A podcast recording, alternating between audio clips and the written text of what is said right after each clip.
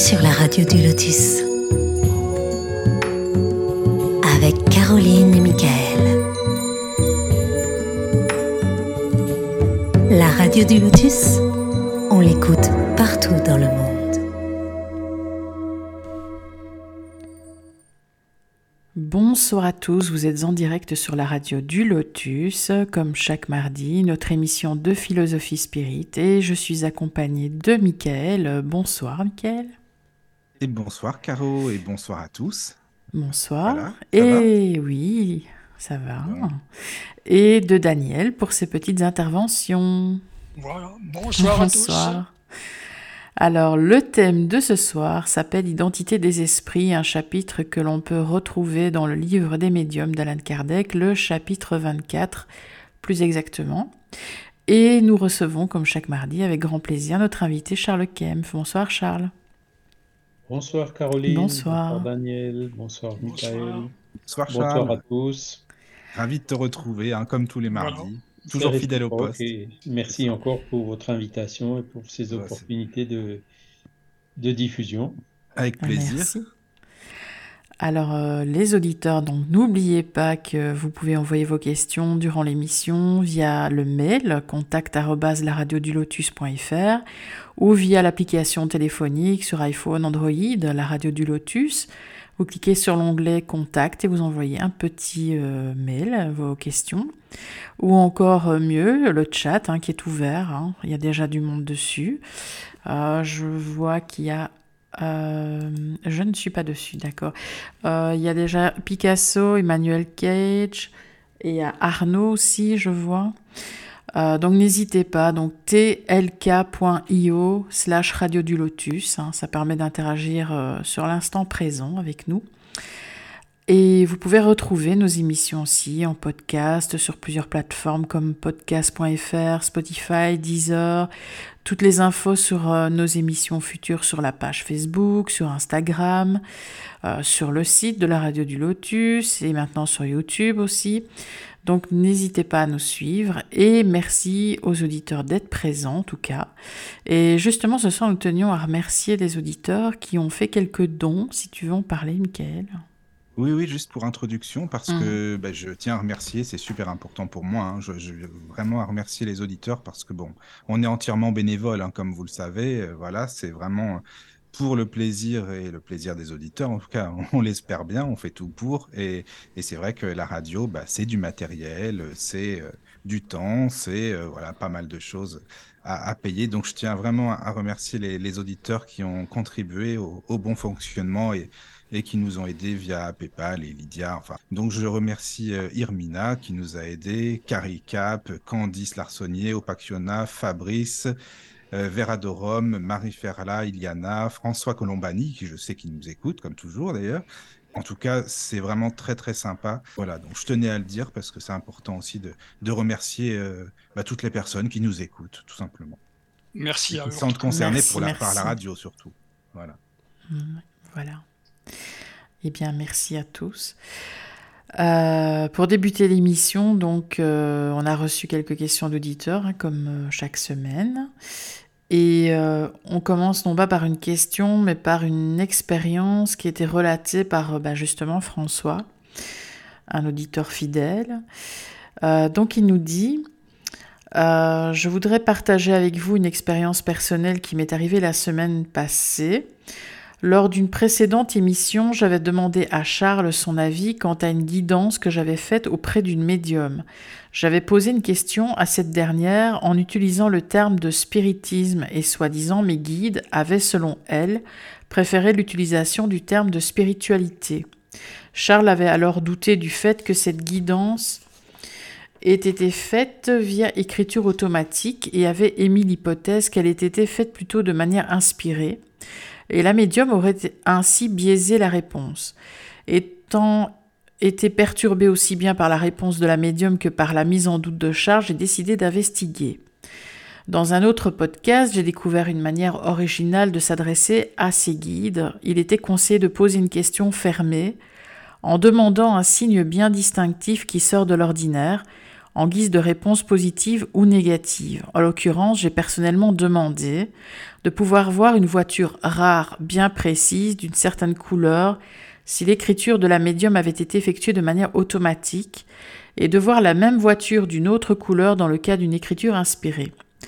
Et après quelques jours, alors que je ne vois jamais cette voiture au quotidien, j'en ai vu une dans un film, alors que je pouvais encore douter de cette synchronicité. Deux jours plus tard, c'est en vrai que j'ai revu cette fameuse voiture qui m'indiquait finalement que la guidance a certainement été faite de manière inspirée.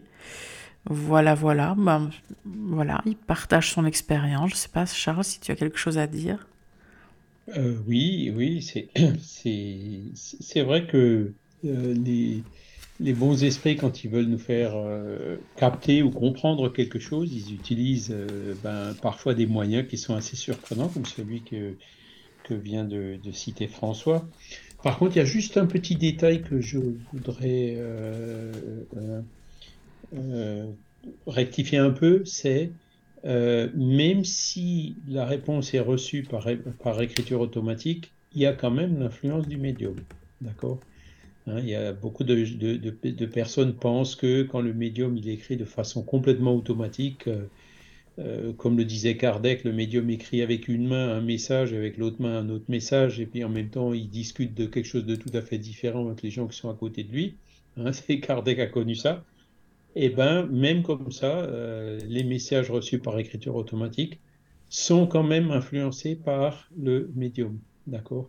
Donc euh, voilà, il n'y a pas plus, je dirais, ou, moins de garantie par rapport euh, à l'écriture automatique, par rapport aux messages reçus de façon intuitive. Hein.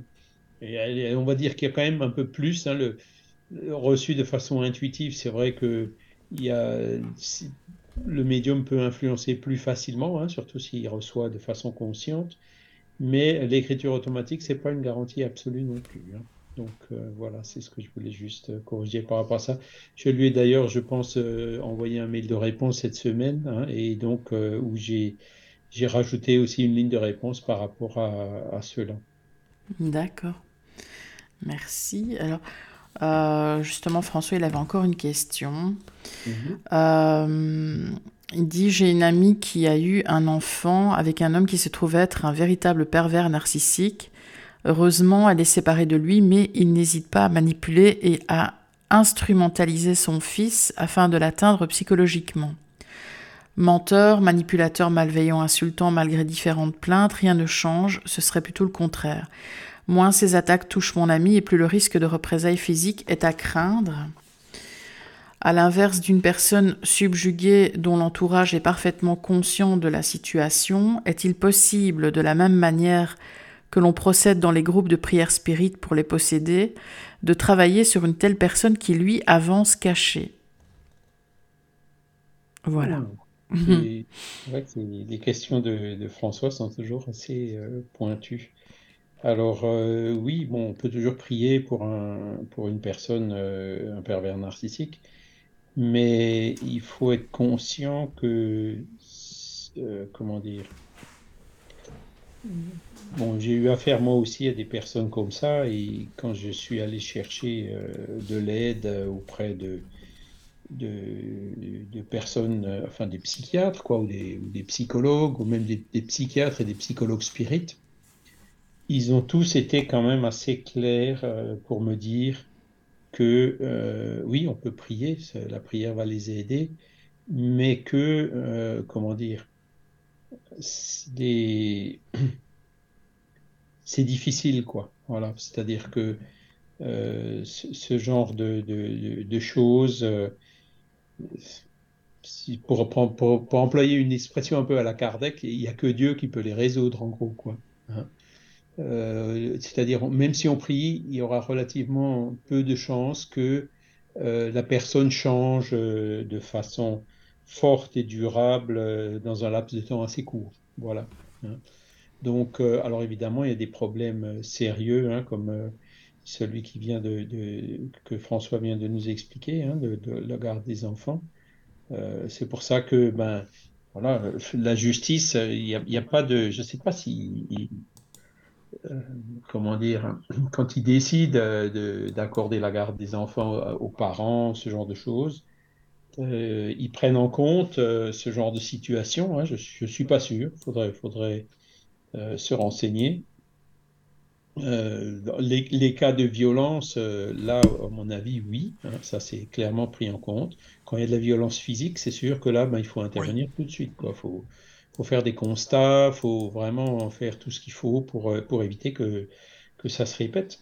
Par contre, si c'est des manipulations, entre guillemets, mentales, hein, euh, comme, comme en général euh, ces, ces personnes-là savent le faire, c'est un petit peu plus difficile à, à constater. Hein. Donc euh, là, je pense qu'il faut essayer de, de faire les choses euh, de manière le moins conflictuelle possible. Hein. Euh, faut toujours voir l'intérêt de, l'enfant en premier. Mais bon, il n'y a pas de miracle hein, dans ce genre de situation. Euh, c'est difficile, mais là aussi, bon, ce, euh, comment dire, l'enfant qui est victime de ce genre de choses, ça fait certainement partie du, programme euh, de son incarnation. Hein. Il a certainement, l'enfant lui-même était impliqué dans ce genre d'agissement euh, dans des vies passées. Et donc, euh, voilà. Mais bon, euh, les prières vont certainement aider. Hein. Le, euh, maximum d'amour euh, pour l'enfant, hein, euh, même si euh, elle contrôle que bah, les temps de garde qu'elle que, que peut avoir elle. Et puis, donc, éviter les situations conflictuelles qui pourraient porter du tort à l'enfant. D'accord. Mais, bon, ce sont des situations hein. qui sont. Euh... C'est pas facile hein, quand même. Ah oui, oui, bah, parce que j'en bon, connais. Mmh. Bah, D'ailleurs, une autre sœur hein, qui est dans le mouvement Spirit et qui a oui, un oui. problème similaire. Et, voilà, c'est avec beaucoup de patience, beaucoup d'amour. Regardez toujours l'intérêt de l'enfant d'abord. Euh, elle, elle, a réussi à, à comment, disons, pour ainsi dire, gérer la situation, quoi, pour jusqu'à ce que l'enfant atteigne l'âge euh, où lui-même peut commencer à donner son avis euh, euh au juge, au juge hein, qui décide. Mmh. Et donc, euh, voilà, hein, c'est mais bon, délicat, ce, ce, sont ouais. des situations compliquées. Ça, euh, voilà. Et là, il faut beaucoup d'amour, beaucoup de prières, beaucoup de patience, beaucoup de jamais de violence. Hein. Voilà. Alors, il y a une question sur le, le chat, donc d'Arnaud. Euh, Lorsqu'une personne euh, décède dans un accident violent, est-ce que le processus de la séparation de l'âme et du corps est compliqué? Est-ce plus rapide que pour une longue maladie?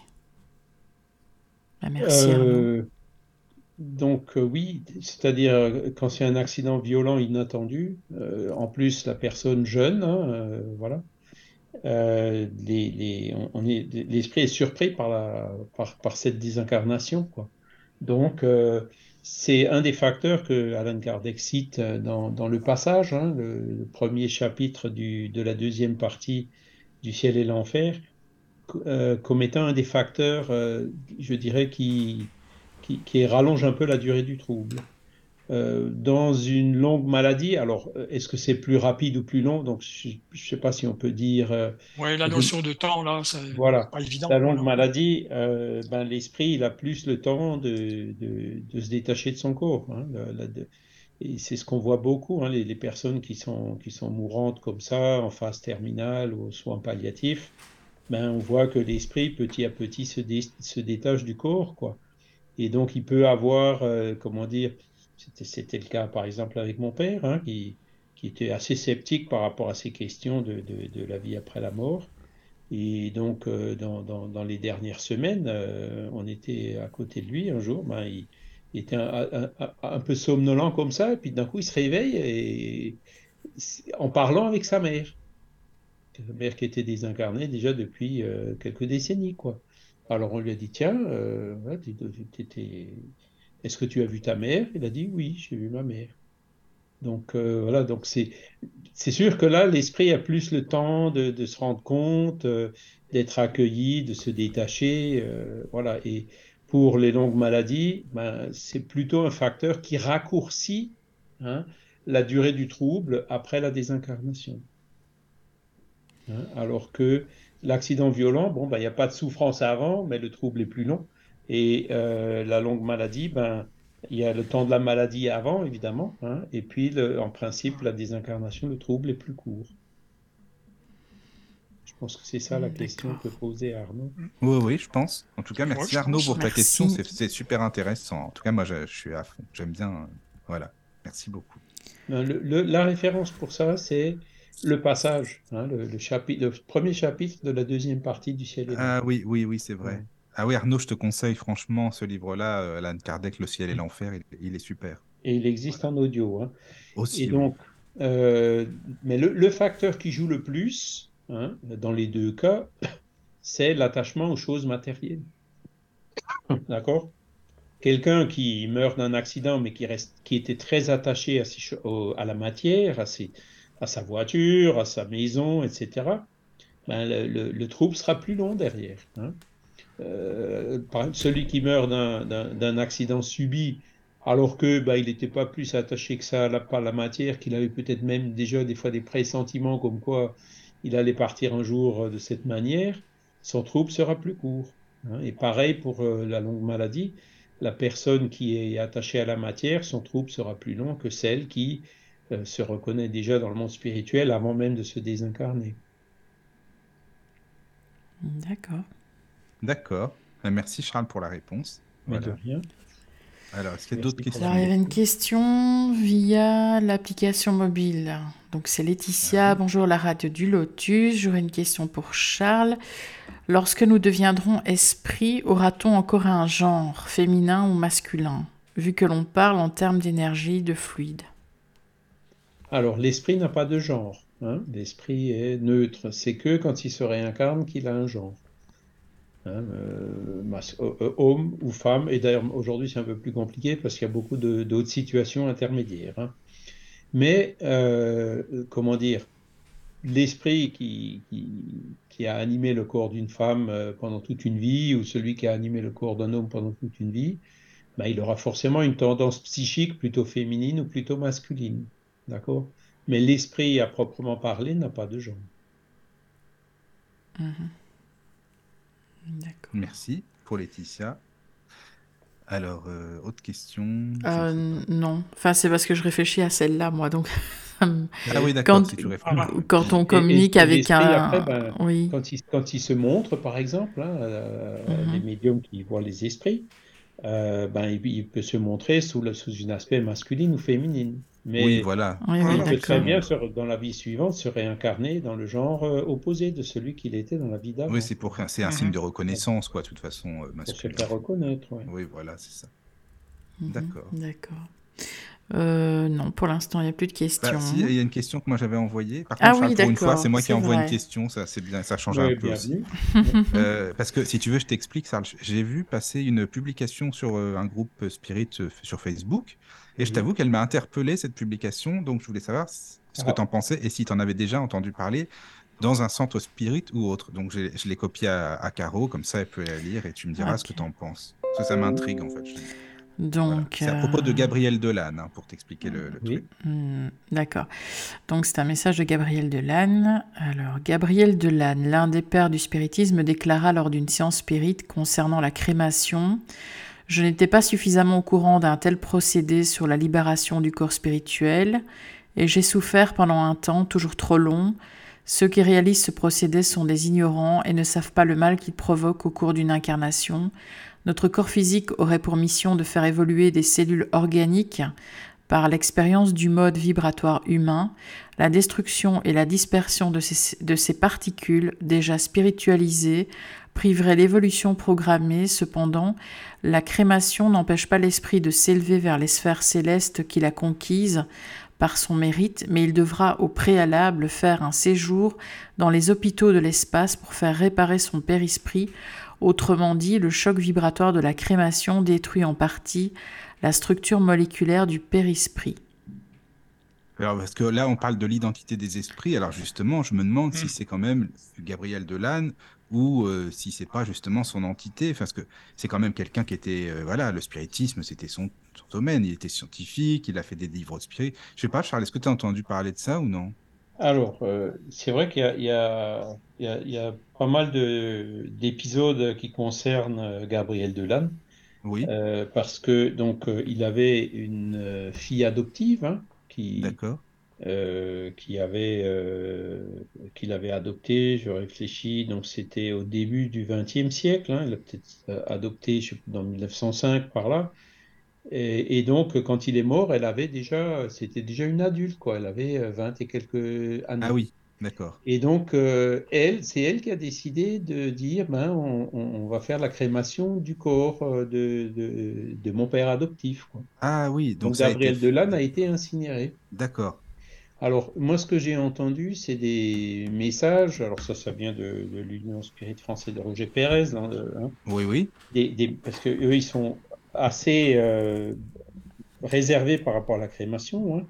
Mhm. Euh, donc de dire que Gabriel Delanne se serait communiqué pour dire euh, oui effectivement j'aurais préféré ne pas être incinéré d'accord?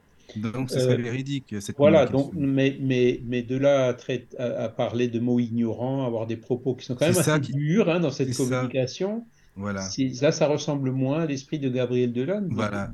Bon, c'est vrai qu'il était parfois assez euh, euh, ferme, je dirais, dans ses argumentations, mais là, je pense pas que euh, on ne reconnaît pas trop, quoi. Il y a, il y a un côté un peu trop dur dans cette communication Oui, qui, ben voilà, l'identité des esprits voilà. peut laisser planer un peu le doute. C'est ce que c'était bien l'esprit de Gabriel Delanne, C'est ça. pour ça que je voulais te, bienveillant, tu vois. te le soumettre parce que ça me paraît un peu étrange, tu vois, Mhm. comme communication. Alors bon, Alors, euh, et puis ça fait une bonne intro pour l'émission en plus finalement, hein, l'identité des esprits, parce que c'est pour ça que je voulais te le, voilà, le partager Alors, avec tout le monde. si je me souviens bien du, du- de la communication aussi, il dit que euh, les esprits de, élevés, ils iront quand même euh, dans les mondes de lumière, mais après avoir fait un stage euh, dans Oui, un hein. hôpital. hein. C'est c'est- Oui. c'est ça, si je me, si je rappelle bien. reprends le mail. C'est du direct. Hein. Oui, non, mais c'est bien de le, au C'est contraire, c'est la précis. hein. C'est très bien ça, t'as raison. Oui, oui, Charles. Euh, Et donc, donc, par rapport à ça, je pense que bon, euh, les esprits qui sont vraiment élevés, euh, si- voilà, ils, ils passent peut-être par un- une infirmerie, mais pas dans un hôpital, quoi, si j'ose dire. C'est ça, Hein, Caro, hein, c'est écrit euh, un hôpital. sont euh, les hôpitaux de l'espace. Oui. Voilà. Je relis le, le texte. Oui, vas-y, vas-y, oui, Donc, euh, Gabriel Delanne, l'un des pères du spiritisme, déclara lors d'une séance Je n'étais pas suffisamment au courant d'un tel procédé sur la libération du corps spirituel et j'ai souffert pendant un long un temps, toujours trop long. Ceux qui réalisent ce procédé sont des ignorants et ne savent pas le mal qu'ils provoquent. Au cours. Oui. Ah, Déjà, ça, ça fait. Mais Donc là, c'est un petit peu. ça, c'est la phrase qui est un peu trop dure. Oui, ça. Et ensuite, euh, quand il dit que bon, qu'il a peut-être souffert un temps toujours trop long, euh, bon, on dirait, c'est s'il a effectivement été incinéré tout de suite après sa mort, alors que son esprit n'était pas encore dégagé de son corps, euh, effectivement, le père- l'esprit s'en ressent. hein. Mhm. Mais tout indique que Gabriel Delanne, bon, il est quand même aussi mort euh, euh, progressivement. hein. Il, il était malade, euh, il pouvait dans une chaise roulante depuis 19 de- 15 ans avant de mourir, quoi. Ah oui, quand même. Ah oui, d'accord. Donc là, c'est chez lui aussi, Oui, c'était oui. une, comme une espèce de lente ou une longue maladie, quoi. Oui, oui. Donc je pense qu'il, lui, en plus, avec l'élévation d'esprit qu'il avait, toutes les ça. Il a dû se reconnaître assez rapidement dans le Bah, monde c'est pour ça que ce message, me- relativement court. Ça m'interpelle, je te dirais. Bon, enfin voilà. Bon, il a peut-être bon, voulu, voulu marquer le coup, tu vois, peut-être. hein, Ouais. euh. Est-ce qu'ils l'ont inséré dans l'heure qui a suivi la mort? Je pense pas non plus. hein. Non, C'est je pense pas non. passé un jour ou deux ou trois. Et Mm. donc, euh, ça, à mon avis, là, pour Gabriel Delanne, euh, il, il- il aurait certainement eu le temps de, de se libérer de ce. Oui. Alors, je de sais pas où il a été reçu, hein, ce avant message. Je sais la pas dans quel centre. voilà. Tu vois? Donc, il y, Oui. a- il y a pas mal de petites choses comme ça qui posent question. hein.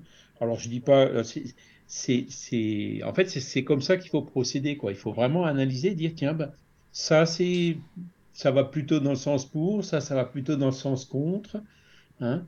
Et, et donc analyser le message, et puis bon, ben, si c'est moite-moite avec du pour et du contre, dire, bon, ben, on le prend comme un élément, euh, sans le donner pour euh, certain ni garantie, euh, et on va attendre qu'il y ait des confirmations par ailleurs. hein. C'est, Oui, comme ça. ça qu'il faut procéder. Mhm. Alors, continue avec Caroline de, à partir de cette phrase-là. Euh, donc, euh, voilà. Au cours d'une incarnation, notre corps physique aurait pour mission de faire évoluer des cellules organiques par l'expérience du mode vibratoire humain. La destruction et la dispersion de ces particules déjà spiritualisées priveraient l'évolution programmée. Cependant, la crémation n'empêche pas l'esprit de s'élever vers les sphères célestes qu'il a conquises par son mérite, mais il devra au préalable faire un séjour dans les hôpitaux de l'espace pour faire réparer son périsprit, autrement dit le choc vibratoire de la crémation détruit en partie la structure moléculaire du, du périsprit. D'accord. Je trouve que déjà les mots, c'est quand même beaucoup de mots pour. Euh, On va diviser en deux là. Hein. Avant le cependant et après le cependant. D'accord? Avant le cependant, il dit en gros que euh, bon, bah, détruire euh, les, les, particules matérielles où il y a déjà quelque chose de spirituel en elle, même une fois que l'esprit s'est dégagé. Hein, c'est comme ça que je le comprends. Mmh. Bon, euh, ça revient à ce que je disais, euh, il me semble que c'était avec vous. Hein. Non, je suis si, j'ai dû en parler. Euh, si on me demandait à moi le choix, c'est moi je préférerais laisser faire la nature, hein, le, compostage par exemple. Hein. C'est ça. tu en as parlé la semaine dernière. Il y a plein de difficultés légalement et techniquement, c'est pas encore au point. Hein donc euh, euh, être enterré, quoi, et laisser, en, gros laisser faire la nature. Parce que la crémation, euh, ben, on produit des gaz à effet de serre, hein. le corps physique est à 70% d'eau, donc ça brûle pas comme ça, ça brûle que si on met du gaz ou du fuel, ou, hein, sinon le corps physique ne brûle pas, hein, et, ou, du bois comme ils font en Inde. Donc forcément, ben, tu vois, on dépense du gaz ou du fuel pour incinérer les corps, donc ça produit du CO2, tu vois. Et en plus, euh, comment dire, brûler, au lieu de laisser la nature régénérer naturellement par le compostage et tout, hein, euh, on brûle le carbone et puis on le met dans l'atmosphère, d'accord? Donc, sous ce point de vue-là, euh, dans ce qui est dit, c'est un petit peu touffu, un petit peu, peu, c'est pas très clair mais euh, si on, on, peut le comprendre positivement de cette manière-là. Hein, il vaut mieux laisser faire la nature que de brûler et puis d'augmenter les gaz à effet de serre. Entre parenthèses, de là n'y connaissait. Il y a peut-être des notions par rapport à ça, par rapport à la combustion évidemment, mais les gaz à effet de serre, à l'époque, on s'en préoccupait pas trop. Hein, on, était encore loin. Euh, voilà. Maintenant, après, euh, dans ce processus de compostage, effectivement, hein, euh, c'est du vivant, hein, la décomposition. Voilà, je ne rentre pas dans les détails parce que c'est assez difficile. Mais dans, le processus de compostage, on le voit bien. On, met les déchets de légumes, d'aliments et tout ça dans le composteur. Et puis en bas, au bout de 1, 2 ans, 3 ans, ben, on récupère du compost qui est très très bon pour mélanger avec la terre et puis planter ah des fleurs et tout. Donc c'est du vivant le C'est ce qu'on disait hier soir en plus, tu vois, c'est marrant, on a l'invité qui nous a Le compost, il est vivant, tu vois, donc on laisse, on laisse faire la nature, en fait, on laisse faire la vie qui, récupère ces éléments organiques qui ne servent plus à l'esprit humain hein, pour euh, les, régénérer et puis euh, euh, hein, les faire servir à d'autres éléments de la nature. Ah, ils en mettent de plus en plus autour des bâtiments maintenant. Hein. C'est vrai que. De quoi? Du compost des, des, des, composts. Ah, des composteurs, bah oui. Des composteurs. Parce que, ben, je ne sais pas vous, mais nous, depuis qu'on a un composteur, euh, les volumes de poubelles ont été divisés par deux, voire par trois. Bah oui, oui, oui ça avale une quantité de, de, matière végétale qui est impressionnante. Hein. On en met, on en met, on en met, le truc, il est pratiquement jamais plein. Hein. Mais même quand on y met parfois des gros paquets de feuilles ou d'herbes, euh, bah, ça disparaît très très vite. Ça disparaît, Voilà. Donc c'est un processus naturel qui, à mon avis, est préférable au processus d'incinération. Donc ça, c'est pour la partie avant le cependant, d'accord? Mmh. Mais, mais c'est pas clair. Hein, et il faudrait la... voilà, faudrait encore une fois la relire, mais pour moi, c'est pas très clair. Et le, après le cependant, donc c'est ce à quoi j'ai répondu tout à l'heure, donc c'est effectivement ça. Les esprits élevés, eux, euh, ben, ils se dégagent tellement vite de leur corps que qu'on les incinère ou qu'on les incinère pas, ça, pour eux, en tant qu'esprit, ça change pas grand-chose. Ils n'auront pas besoin de passer par un hôpital. Mmh. Par contre, l'esprit dans une condition moyenne qui, qui se fait incinérer avant d'avoir pu se dégager de son corps physique, euh, là, moi, je, je suis d'accord avec euh, ce que dit la communication, que oui. Euh, et d'autres d'ailleurs, hein, que euh, le fait de, de, faire une incinération du corps physique alors que l'esprit n'est pas encore détaché de ce corps, ça affecte le père-esprit. et que derrière, il faut un traitement dans le monde spirituel. Hein. Oui. Ça, euh, D'accord. voilà, c'est, on parle de l'incinération, on parle aussi de, bah, des, des suicides, on parle de André Louis hein, dans nos solars qui, qui se Voilà, nos solars, dans un ouais. hôpital. Euh, donc ce, ce fait-là me semble avéré, d'accord? D'accord. Mhm. Voilà. Bah, merci beaucoup hein, pour la, Merci. la réponse à la communication, ce qui va justement nous mettre sur la voie de d'identité des esprits. Oui, voilà, voilà. Donc euh, la voie de, la voie de alors l'épreuve d'identité des esprits. Donc là, ben il y a eu une communication signée Gabriel Delanne, mais euh, Gabriel Delanne, il n'a pas de signature électronique, il n'a pas de carte d'identité, il n'a pas d'empreinte digitale euh, en tant qu'esprit pour nous transmettre euh, une preuve de son identité, comme euh, on a l'habitude de les demander euh, euh, ben, ici sur la Terre, hein, entre incarnés. D'accord? Il n'y a, pas de photo, il n'y a rien comme ça. D'accord? Donc, euh, cette question de la preuve d'identité, c'est une des plus compliquées, une des plus controversées. hein. Euh, Il y en a qui vont dire Mordicus, ah ben, je suis absolument sûr que c'était Gabriel Delanne.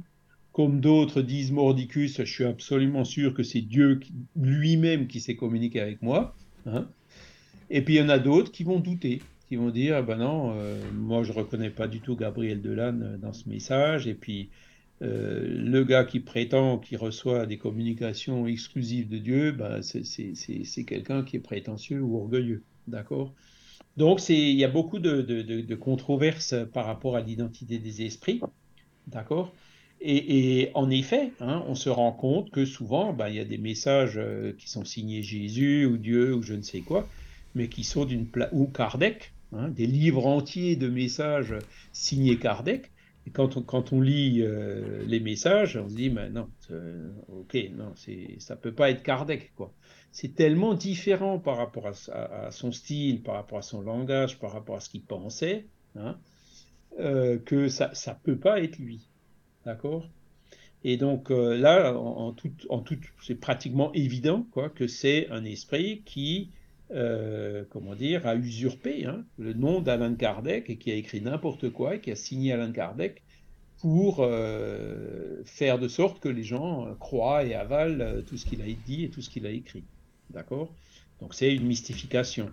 Donc il y a des mystifications, ça c'est sûr. hein, et, donc ça, tout ça, évidemment, ça en rajoute un peu à cette controverse sur l'identité des esprits. Et puis beaucoup de gens se disent, oui, mais si on ne peut pas être sûr de qui nous envoie un message, à quoi ça sert de recevoir des messages? D'accord? Ça, c'est les, les sceptiques qui nous le disent. D'accord?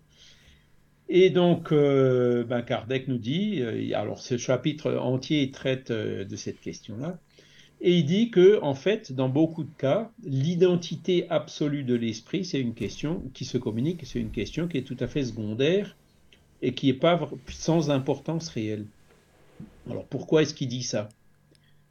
Si la communication elle est manifestement mauvaise ou fausse ou malveillante, bon, que ce soit Pierre, Paul ou Jacques, euh, elle, est, elle est fausse ou malveillante, on est bien d'accord. hein, même si c'est signé Dieu, Jésus ou Kardec.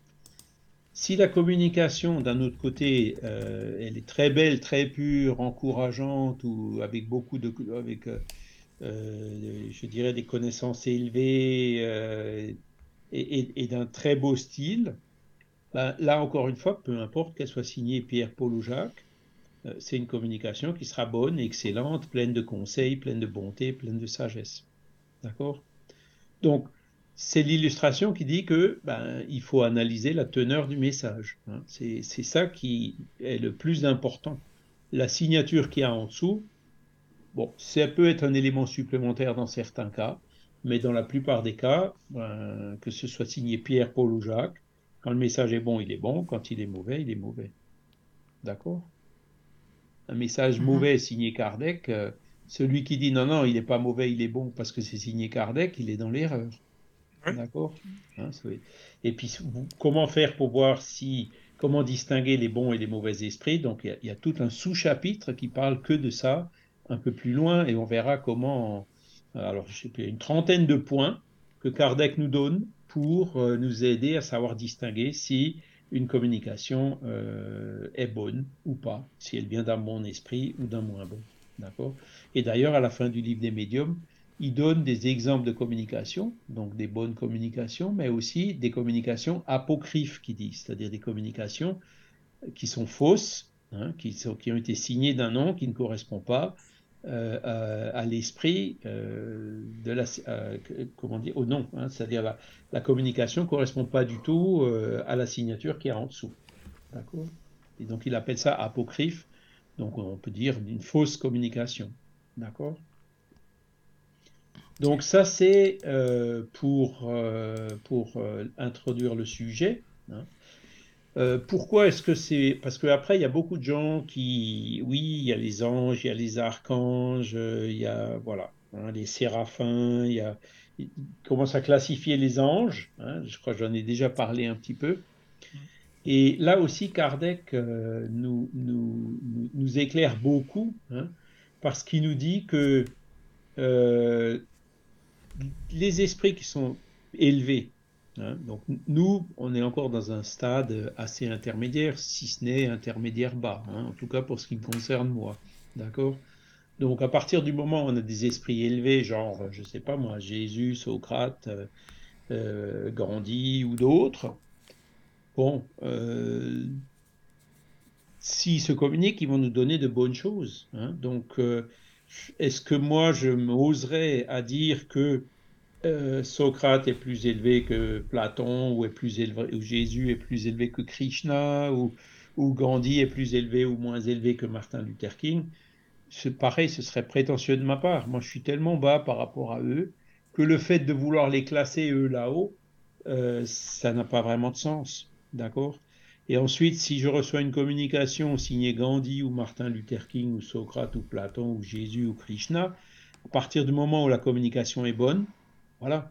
Euh, elle vient, en quelque sorte, l'individualité de ces esprits-là se confond dans leur perfection.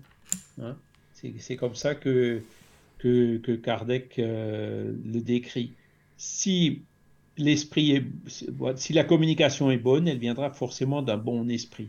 Et donc, ça peut, que ce soit euh, là encore Pierre, Paul ou Jacques, peu importe, la communication, elle est bonne. D'accord? Alors, c'est pas parce que, euh, comment dire, euh, leur personnalité s'efface dans l'uniformité de la perfection qu'ils ont pas même, quand même, encore leur individualité. D'accord? Hein?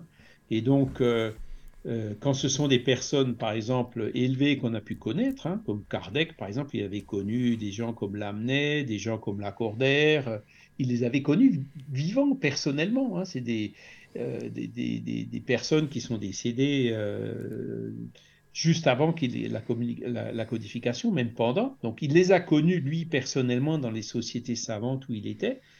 Donc là, là effectivement, il peut peut-être reconnaître, comme il les a connus, ben, ça c'est plutôt le style de l'accordaire ou ça c'est plutôt le style de l'amné, d'accord?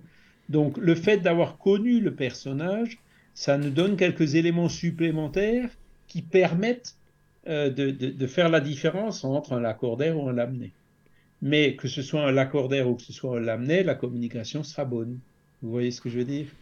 Donc en fait, le, mhm. fait de savoir faire la différence, bah, c'est plutôt secondaire. C'est comme s'ils étaient des, des porte-paroles, en fait. C'est ça, voilà.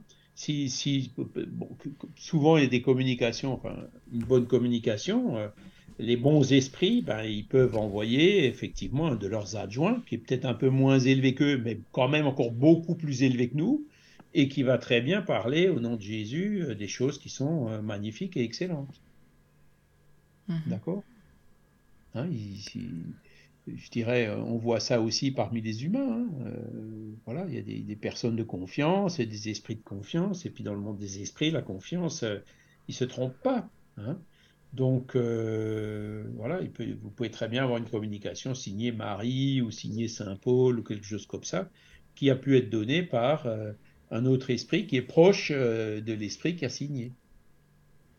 D'accord? Alors, il y en a qui disent oui, mais s'il fait ça, c'est quand même une usurpation d'identité. Bon, si l'autre, il lui donne une délégation pour le faire, c'est pas tellement une usurpation d'identité, puisque l'autre lui a délégué. Vous voyez? Bah oui, on trouve normal ici sur Terre d'avoir des, courriers de secrétaire. Voilà, la secrétaire qui écrit à la place du patron. Ah, Tout à fait. Hein? Donc euh, voilà. Et donc, donc euh, tout ça, ça montre en fait que l'identité exacte, peu importe. on peut dire aussi, par exemple, le guide spirituel. Ah, moi, je voudrais bien savoir le nom de mon guide spirituel. D'accord? C'est aussi un problème d'identité des esprits. Hein. Et bien là, euh, il y en a qui disent Ah, mon, guide spirituel, c'est Saint Paul. Hein. Tout comme Jeanne d'Arc, elle parlait de ses voix. Alors, c'était, alors attends, punaise, je ne me rappelle plus des noms. Enfin, elle avait aussi deux ou trois saints euh, qu'elle disait c'est eux qui me. Saint-Michel, euh, les autres vont revenir aussi. Oui, il y oui. aussi. Oui, oui Saint-Michel, mais les autres non plus, Ça va revenir. Et, Léon Denis, quand il parle de ça, il dit Mais bon, Sainte Bernadette, je crois. Ah, euh, voilà, et donc il dit, mais comme par hasard, c'était les, les, saints qui avaient dans l'église où elle allait prier. Ouais. Hein? Donc c'était un bon esprit, et puis comme c'était encore une gamine, hein, euh, ben, pour la rassurer, il disait, ben voilà, c'est Saint Michel. D'accord? Donc il, utilisait le nom d'un bon esprit qu'elle connaissait euh, ben, parce que c'était la statue qu'il y avait dans l'église où elle allait prier. Parce que Léon Denis, quand il pousse même un peu plus loin l'analyse dans son livre, hein, Jeanne d'Arc Médium, il dit ben, sur ces saints-là, ces trois saints qui sont dans cette église-là, les recherches historiques mettent sérieusement en doute si qu'ils ont vraiment existé, quoi. Hein? on, en arrive même là, quoi. Hein. Et, mais, mais là encore, peu importe. Ces voix ont permis à Jeanne d'Arc de réaliser une mission extraordinaire. Hein. Une gamine de 20 ans à la, à la tête d'une armée qui fait fuir les Anglais en, quelques semaines. Quoi. Hein. Donc c'était des bons. C'est le résultat qui compte. Le fait que ce soit Saint-Michel ou, ou, un autre nom, ben, pareil, peu importe. D'accord Et pour le mhm. guide spirituel, c'est pareil. Hein. Moi, je connais, on m'a déjà donné des noms de guides spirituels, d'ailleurs pas les mêmes. Euh, bon, euh, les noms qu'on m'a donnés, c'est des personnes qui sont respectables, donc je les respecte. Hein. Il y a peut-être une certaine affinité ou quoi. Hein. Euh, mais ensuite, voilà, j'en suis pas sûr. Hein. Je ne sais pas s'il s'appelle Pierre, Paul ou Jacques. je sais que c'est un esprit qui est plus élevé que moi et qui, qui m'a énormément aidé à des moments critiques de ma vie. Moi, c'est ça qui. L'essentiel, il est là. Après, son nom ça, ça m'importe peu. Bah, c'est très humain de, donner un prénom. Hein. C'est ça, voilà. Alors, oui, voilà. si vraiment tu veux donner un prénom, bah, appelle-le Marcel, appelle-le ça, appelle le Guillaume, appelle-le Jean. Voilà. Tu hmm. donnes lui le nom que tu veux. Et souvent, quand, quand, quand, le guide spirituel se communique à nous, quand on lui demande son nom, il répond comme ça. Il dit, mais donne-moi le nom que tu veux. Hmm. Mon nom n'est pas connu sur la terre, tu vois. Donc, tu peux m'appeler comme tu veux. Et, puis même si j'avais dit vies, il avait dit noms différents, donc peu importe. Hein? Mmh, c'est sûr. Voilà. par contre, ce qui est là indiscutable, c'est que il y a des moments où, il est venu, euh, entre guillemets, me faire comprendre des choses. Et à plus, plus, alors sur le coup, ben, c'est un peu surprenant, on comprend pas toujours pourquoi, etc. Mais avec du recul, on se dit, punaise, c'était vraiment euh, une bénédiction qui soit venue à ce moment-là euh, me faire sentir telle chose ou m'aider dans, telle autre chose. Hein.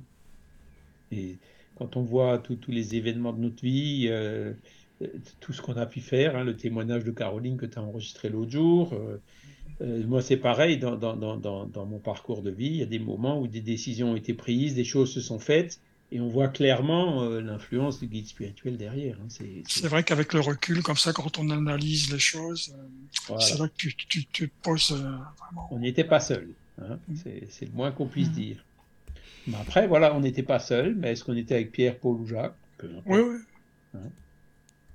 Voilà. Moi, j'avais une question. Oui je l'ai écrite parce que j'ai du mal à la formuler. Est-ce que, euh, est que plus un esprit va évoluer, plus il va perdre l'essence même de son âme? Je veux dire, comme on est tous uniques, voilà, mais souvent on entend les gens euh, qui disent oui, on fait partie d'un grand tout, etc. Nous sommes tous un. Euh. mais est-ce qu'on garde chacun son, son individualité quand même quand on arrive, je ne veux pas dire à la perfection, mais dans les êtres supérieurs?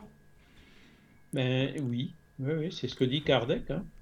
Euh, il, il, dit que à mesure que les esprits se purifient et s'élèvent dans la hiérarchie, les caractères distinctifs de leur personnalité et donc de leurs opinions et de ce qu'ils disent, hein, s'effacent en quelque sorte dans l'uniformité de perfection, et Mhm. cependant, ils n'en conservent pas moins leur individualité. Ah oui, d'accord. Voilà. Donc, c'est- quand ils sont élevés, c'est sûr, ils vont tous euh, dire la même chose hein, sur, sur des questions morales ou techniques ou autres. Par contre, ils auront toujours euh, chacun leur individualité. Ça, ils la- on la conserve. hein. Mhm. D'accord. D'accord. Mais pour nous, comme, comme, comme on les voit de loin, hein, euh, on a du mal à, À visualiser, on est incapable de, de- Ouais. de- de les classer, de les hiérarchiser. On n'est pas capable. Ah oui, bien sûr, bien sûr. Et c'est d'ailleurs pour ça que, que dans, dans les religions tradi- chrétiennes traditionnelles, euh, ils considèrent Jésus comme Dieu, hein, la Trinité. Ils confondent l'esprit très élevé avec l'infini. D'accord Et là, le spiritisme fait bien la différence. Et Jésus aussi faisait la différence. hein, c'est mon Père. hein, il parlait de lui à la troisième personne. D'accord Donc, euh, voilà. euh, donc, pour, pourquoi on confond ce qui est très grand et très élevé avec l'infini, alors que mathématiquement, le très grand, eh ben, c'est pas l'infini. Et pour les spirites non plus. C'est un esprit très élevé, très pur, qui va faire la volonté de Dieu, qui va, ce qu'il va dire, ce sera, voilà, ça nous va clairement nous indiquer la direction de Dieu, mais c'est pas Dieu, parce que Dieu c'est l'infini. D'accord? D'accord. Oui, Oui, oui. merci. Voilà. Mais euh, Jésus a quand même gardé son individualité, hein, Ah oui, oui, c'est vrai. comme Krishna ou Mahomet Bah oui. ou d'autres ont la leur. quoi. Voilà. Donc ça, ça répond bien. Voilà. Mhm. Euh, alors, voilà. Donc, quand c'est des, messages d'instruction générale, peu importe. Quand on fait, par exemple, le travail médiumnique aujourd'hui, qui est surtout orienté sur l'assistance aux esprits souffrants, ben, notre but, c'est de chercher à les soulager, à les aider. C'est pas de chercher à avoir des preuves d'identité, à leur poser des questions, etc. hein. Vous avez quelqu'un devant vous qui souffre, hein, comment dire, euh, quand, il y a quelqu'un qui s'est blessé dans la rue, les pompiers ils vont, euh, et le SAMU vont le soigner sans chercher à prendre la carte d'identité, à savoir qui c'est, à poser des conditions ou à discuter avant. Hein, on est bien d'accord. Donc, euh, dans le travail médiumnique d'assistance aux esprits souffrants, on ne cherche pas non plus à, savoir qui c'est. On cherche avant tout à, à l'aider. D'accord? Donc, quand c'est des instructions générales, ben, peu importe. hein, faut, si elles sont bonnes, voilà. Les bons esprits peuvent se substituer les uns aux autres, euh, alors les instructions, elles resteront tout aussi bonnes.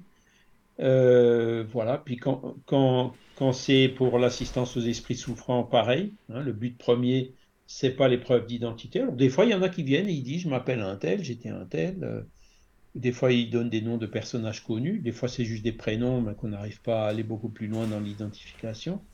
Donc, ce que, Kardec dit aussi, c'est que les preuves d'identification, il ne faut pas, euh, comment dire, les exiger à tout prix. Il faut attendre que l'esprit les donne spontanément. D'accord? Parce que euh, si on veut vraiment, euh, comment dire, provoquer, hein, si on insiste trop à demander des noms, des âges, des détails, euh, ben, l'esprit, voilà, s'il est souffrant, ben, ça- c'est pas son souci premier. Euh, et, si c'est un esprit de condition euh, intermédiaire qui veut peut-être pas dire qui il est, hein, qui veut peut-être rester confidentiel, le fait d'insister, ça, ça va le contrarier, le faire partir. Et il y en a d'autres qui, qui, par exemple, euh, des esprits familiers qui viennent, et puis si on doute trop et qu'on leur pose trop de questions, prouve-moi que tu es bien mon père ou ma mère ou mon truc ou mon machin, et ben euh, voilà, si, euh, ils peuvent aussi, ça peut aussi leur amener une certaine déception, voire euh, ça jette un froid, hein, parce qu'il y a une- un manque de confiance, etc. Alors, alors que les et même en, en- en cherchant, en posant des questions, on va peut-être obtenir des éléments, mais les meilleures preuves d'identité, c'est celles qui viennent spontanément, sans qu'on y demande et sans qu'on y pense. Hein? Euh, parce que c'est important quand même d'avoir des preuves d'identité, euh, et surtout quand elles viennent spontanément, ça leur donne encore plus de force. D'accord? Alors après, bon, il y a des cas euh, comme Chico Xavier, hein, les, lettres qu'il a, qu'il a écrites, hein, c'est des milliers de lettres. Donc, on, en publie d'ailleurs dans la revue Spirit. Hein, dans chaque revue Spirit, là, on en est déjà une cinquantaine. Donc, ça fait déjà une dizaine d'années qu'on publie, qu'on publie euh, ces, lettres. Et là, Chico, qui connaissait pas les personnes, qui savait même pas que les personnes venaient, hein, qui reçoit une communication d'un esprit, qui donne des noms, des surnoms, des couleurs de chien, le grand-mère, l'oncle, la tante, des détails sur les circonstances de leur désincarnation et tout ça, qu'il ignorait complètement. Hein. il n'y avait pas de, de, Google à l'époque, ce genre de choses. Et quand les, parents qui viennent et qui n'avaient même pas prévenu qu'ils venaient, hein, ils les appelaient, tiens, est-ce qu'il y a quelqu'un qui s'appelle monsieur ou madame Intel hein, euh, Et qui leur donne le truc comme ça de façon spontanée. Bon, ben voilà, là, on a vraiment des preuves d'identité. Hein, il donne 10 ou 15 éléments qui sont vérifiables et, et il a 15 sur 15, quoi. D'accord? Ça, c'était Chico Xavier. D'accord? C'est jamais toujours aussi. Hein, c'était un peu exceptionnel. Hein. Euh, en général, on a parfois trois ou quatre choses qui sont justes et puis deux, trois qui sont fausses. Hein. C'est toujours à cause de cette euh, interférence du médium et tout. Mais, euh, comment dire, si le message est bon, si, si, les, les 3-4 qui sont justes sont peut-être suffisantes euh, pour, pour, donner la conviction euh, ben, aux, survivants de, que c'est bien euh, celui qui, qui, a signé qui s'est communiqué. Mais bien souvent, enfin, c'est pas joué qu'ils font, mais quand la personne demande trop de, de preuves, en fait, ils répondent pas, et puis cinq minutes après ou dix minutes après, ils vont lâcher quelque chose qui pour le médium peut être insignifiant et, qui va faire vraiment sens chez, chez la personne. Voilà, ben, c'est ça. C'est exactement ce que la preuve qui vient de façon spontanée sans qu'on la mhm. demande. Ça, c'est en général, c'est les médiums. Tu l'as constaté souvent, ça, Caro? Oui, mais tu vois, pour moi, c'est souvent insignifiant parce que c'est. Enfin. Mais j'ai appris euh, à dire tout finalement à ce qui enfin tout ce qui, qui vient, je le dis, parce que pour le médium, ça peut vraiment paraître très banal et très insignifiant, alors que pour la personne, ça fait. Euh, oui, oui, je comprends. Euh, ça fait vraiment un grand sens, quoi. Enfin, ça, ça, percute. Hein, donc, euh, mais justement, c'est c'est dans un tout autre registre de ce qui a été demandé avant. Hein. C'est comme si à chaque fois qu'on rentrait dans, dans, un endroit, on nous demandait notre carte d'identité au bout d'un moment. enfin voilà quoi. Oui, c'est ça. C'est exactement ça. Et puis si l'esprit il a encore un peu de susceptibilité, il peut se mm. froisser, euh, qu'on lui pose des questions pour essayer de le tester. Et, en plus, euh, quand on est spirit, on sait que c'est pas une preuve absolue parce que quand la, personne qui est en face du médium pose une question, hein, et si c'est un mauvais esprit qui est là, qui est suffisamment malin pour aller lire dans les pensées de celui qui pose la question, il donnera la bonne réponse. Hein. Oui, ben oui, c'est ça aussi. Oui, ça aussi, c'est vrai. Donc, euh, donc euh, voilà. Alors que si c'est quelque chose qui vient spontanément à laquelle la personne ne pensait pas du tout, voire même quelque chose que la personne qui était venue ignorait complètement, là c'est là c'est déjà beaucoup plus fort comme preuve. Hein. preuve absolue, ça n'existe pas, hein, d'accord? Hein, les, les, les, preuves absolues, il n'y a qu'en mathématiques qu'on en a, hein, ou en philosophie. Mais dans toutes les sciences humaines, euh, même en physique, hein, il n'y a jamais de preuve absolue. D'accord? On parle toujours de convergence de preuves. D'accord? Mais il y a par exemple des cas où, le défunt disait ben écoute, euh, euh, de mon vivant, euh, j'avais caché quelque chose dans le double fond du tiroir d'une commode ou d'un machin, je l'avais dit à personne.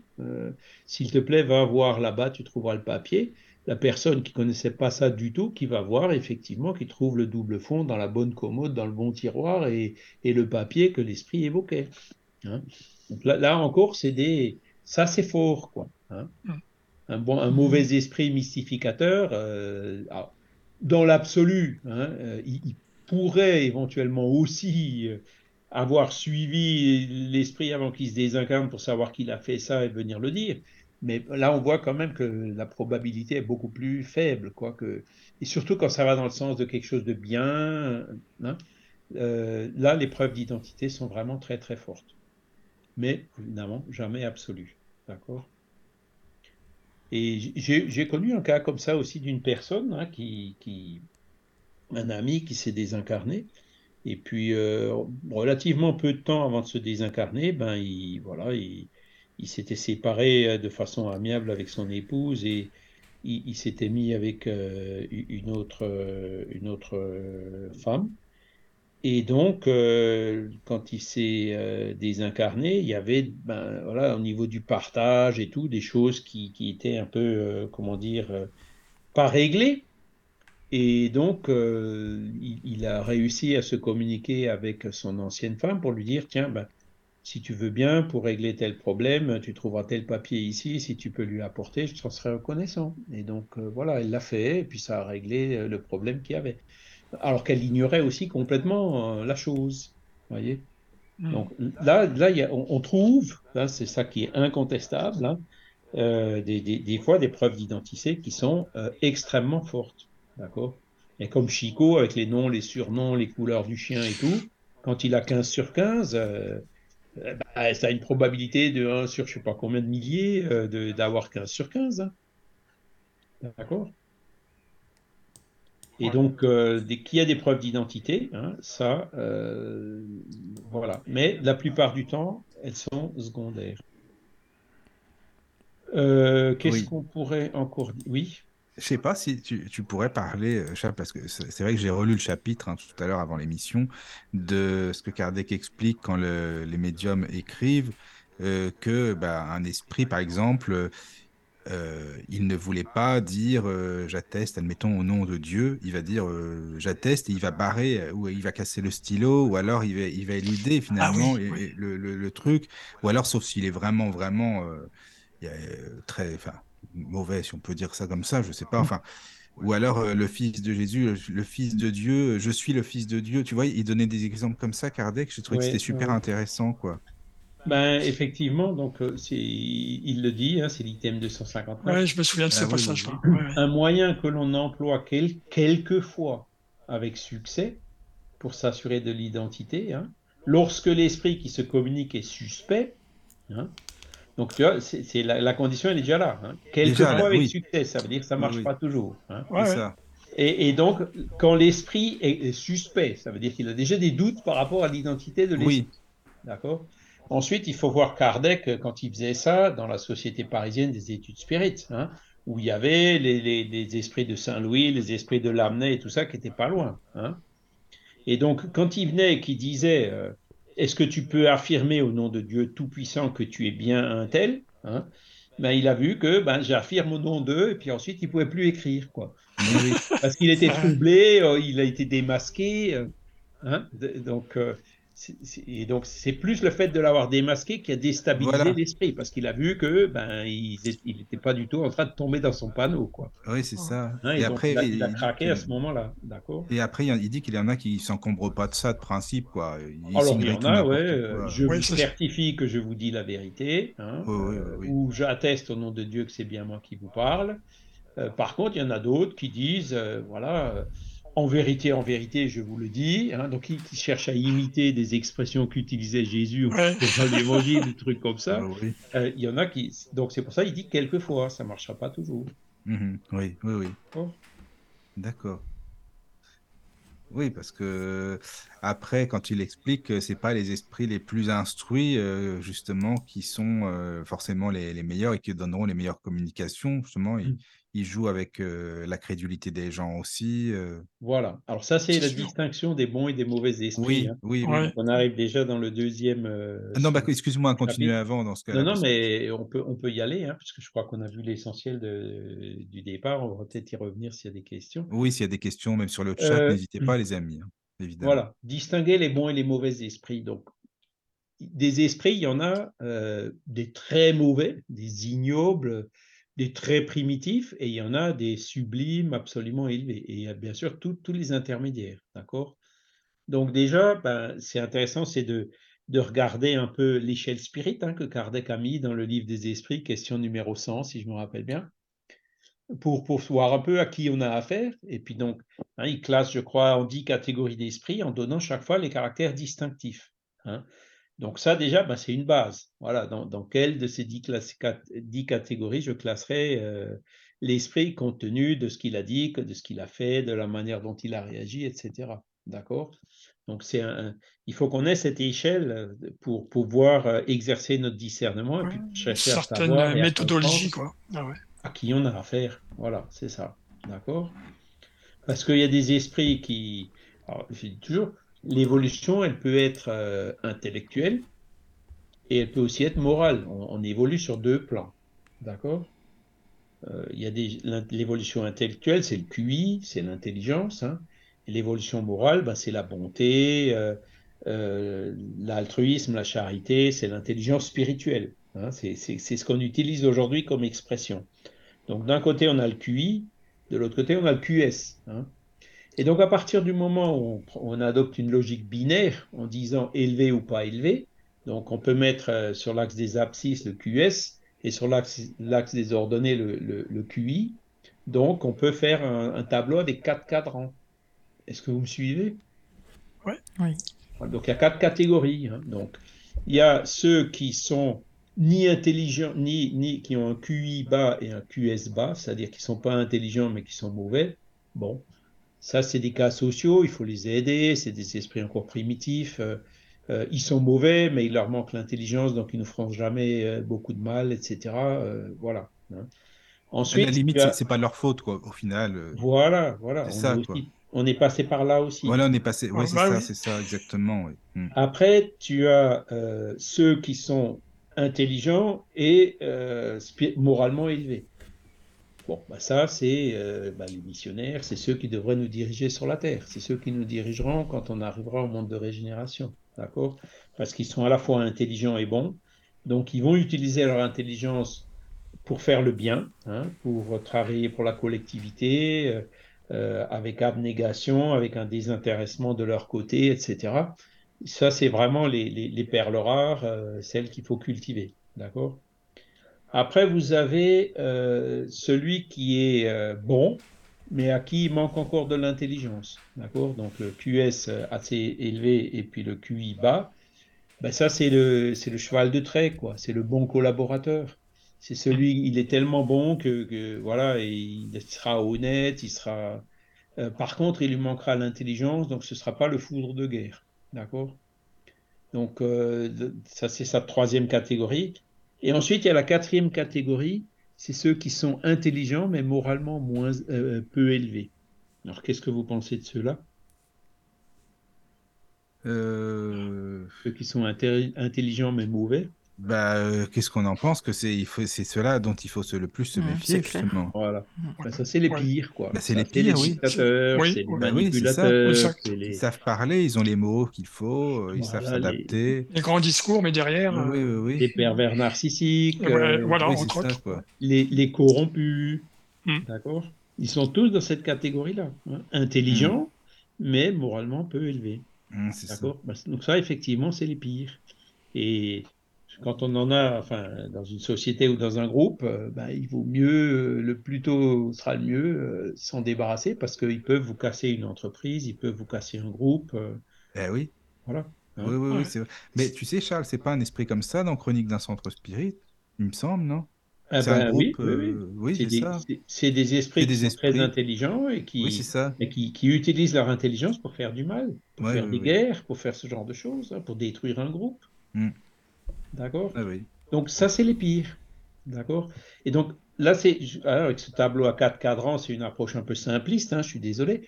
Parce que, bon, après, il faudrait faire en trois dimensions avec le quotient émotionnel, mais ce serait un peu trop compliqué. Oui, ce serait un peu trop, oui. Voilà. Mais ça suffit pour, pour, pour, pour voir à peu près à qui on a affaire. D'accord Alors, après, vous avez aussi des intermédiaires entre tout ça. Vous avez celui qui est très intelligent et qui va vous dire plein de choses mais avec orgueil, sans pour autant vouloir du mal, mais qui peut se tromper, euh, qui, peut, qui peut avoir de, euh, comment dire, euh, voilà, qui n'est pas parfait et qui pourra, avec des forts arguments, essayer de vous convaincre de quelque chose qui n'est pas juste. D'accord? Hein, Vous avez mhm. beaucoup de, cas intermédiaires. Voilà.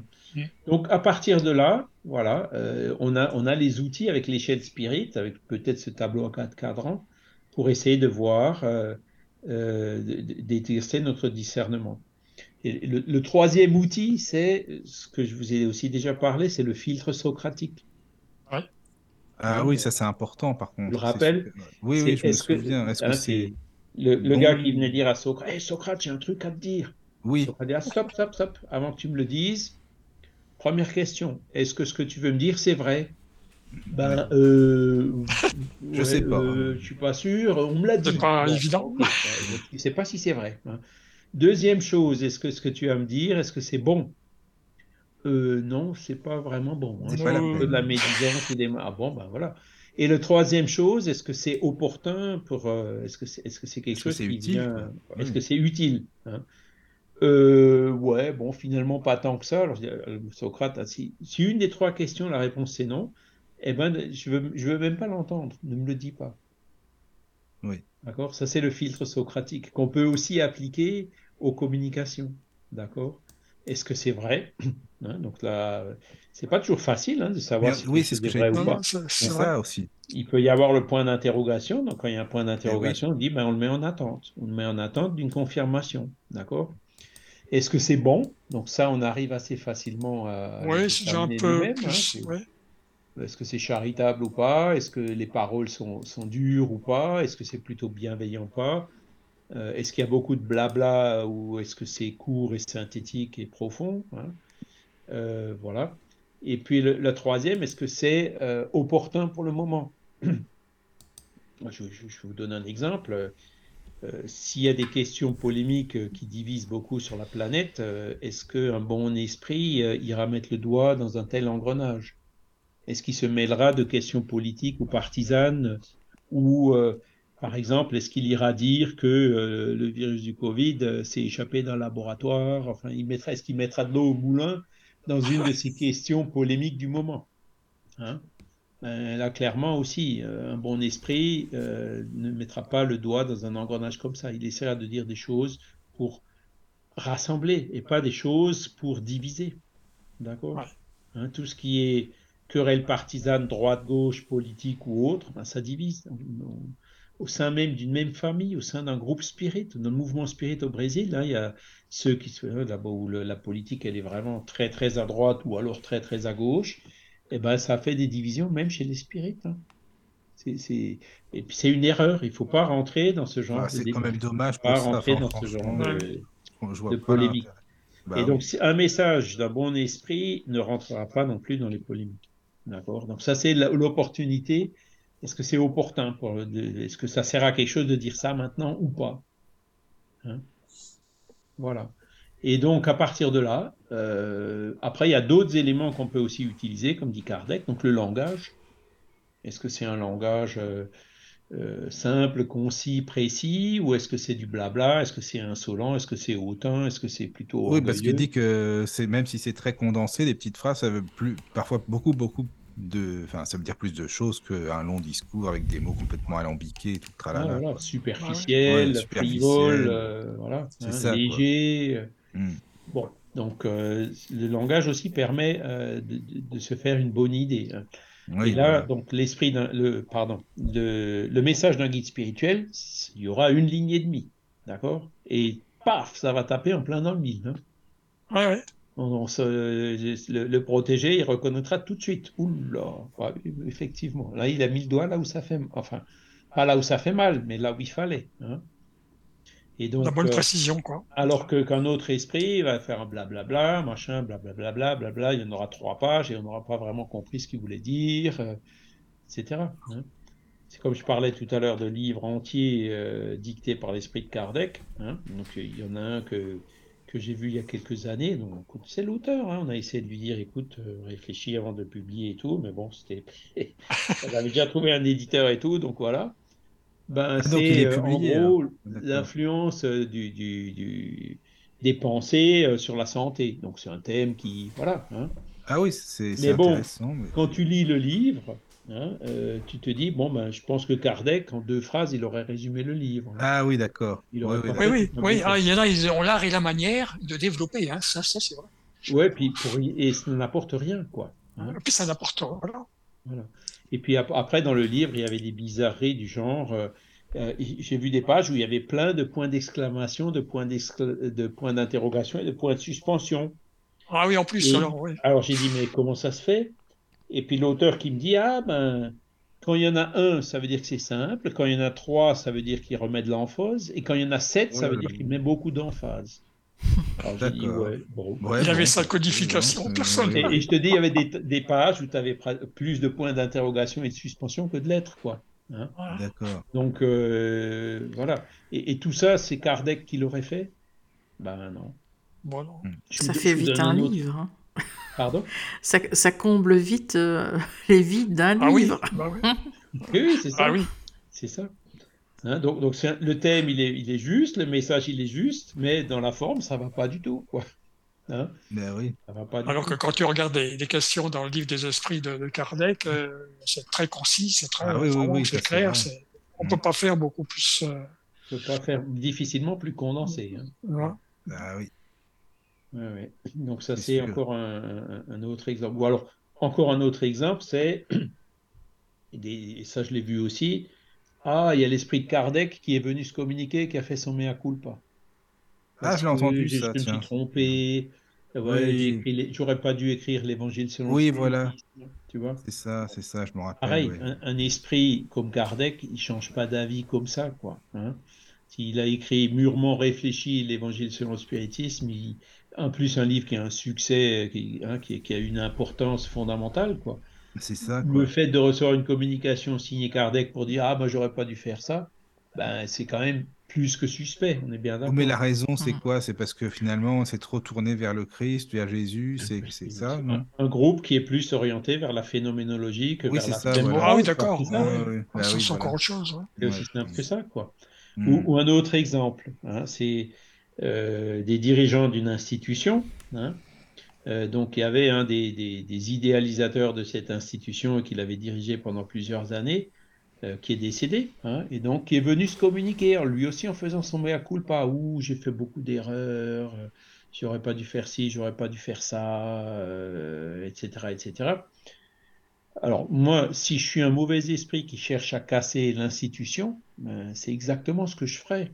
Hein essayer de, casser par rapport aux bases, les, fondements même de ton institution. J'essaie de les de mettre en doute et de les fragiliser pour essayer de faire tomber l'institution, tu vois.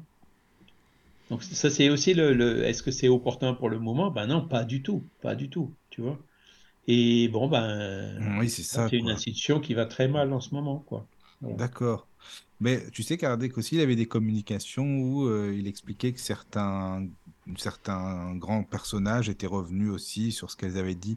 Je sais pas si tu te souviens, quand il parlait de Saint-Augustin, il avait dit, euh, il est revenu sur euh, le fait que les incubes existent. Je sais pas si tu te souviens. Les incubes et, les succubes, ouais. Oui. Alors, oui, oui, effectivement, donc, un, un, esprit comme Saint-Augustin a pu avoir pendant son incarnation euh, des idées fausses sur un certain nombre de sujets. D'accord? Et il, vient après en tant qu'esprit pour dire euh, effectivement, je me suis trompé là-dessus, c'est pas comme ça qu'il faut le voir, c'est autrement. Et puis ce autrement qui dit, ben, il est, il est juste, il est logique. Tu vois? Oui, oui, oui, oui. Là, là c'est autre chose, parce que là, tu, il, vient reconnaître qu'il s'était trompé sur un point. Il rectifie la, situation. Il rectifie quelque chose. Mm. Il y a, une autre communication comme ça que j'ai vue euh, quand j'étais à la maison d'Auguste Comte il y a deux ans, quand il y avait une exposition euh, hein, derrière le théâtre de l'Odéon, là-bas dans le 6e à Paris. Oui. Et eh ben, C'était pareil. Euh, il y avait une communication de l'esprit d'Auguste Comte où il lui demandait, mais. Hein, parce qu'Auguste Comte, il, il, était athée. Hein, et il avait dit, ben, il était euh, partisan d'une religion naturelle en disant, ben, la religion c'est la nature. Hein. Ah ben oui. Mais il niait Dieu. Il n'y a pas besoin de Dieu. C'est la nature. Point barre.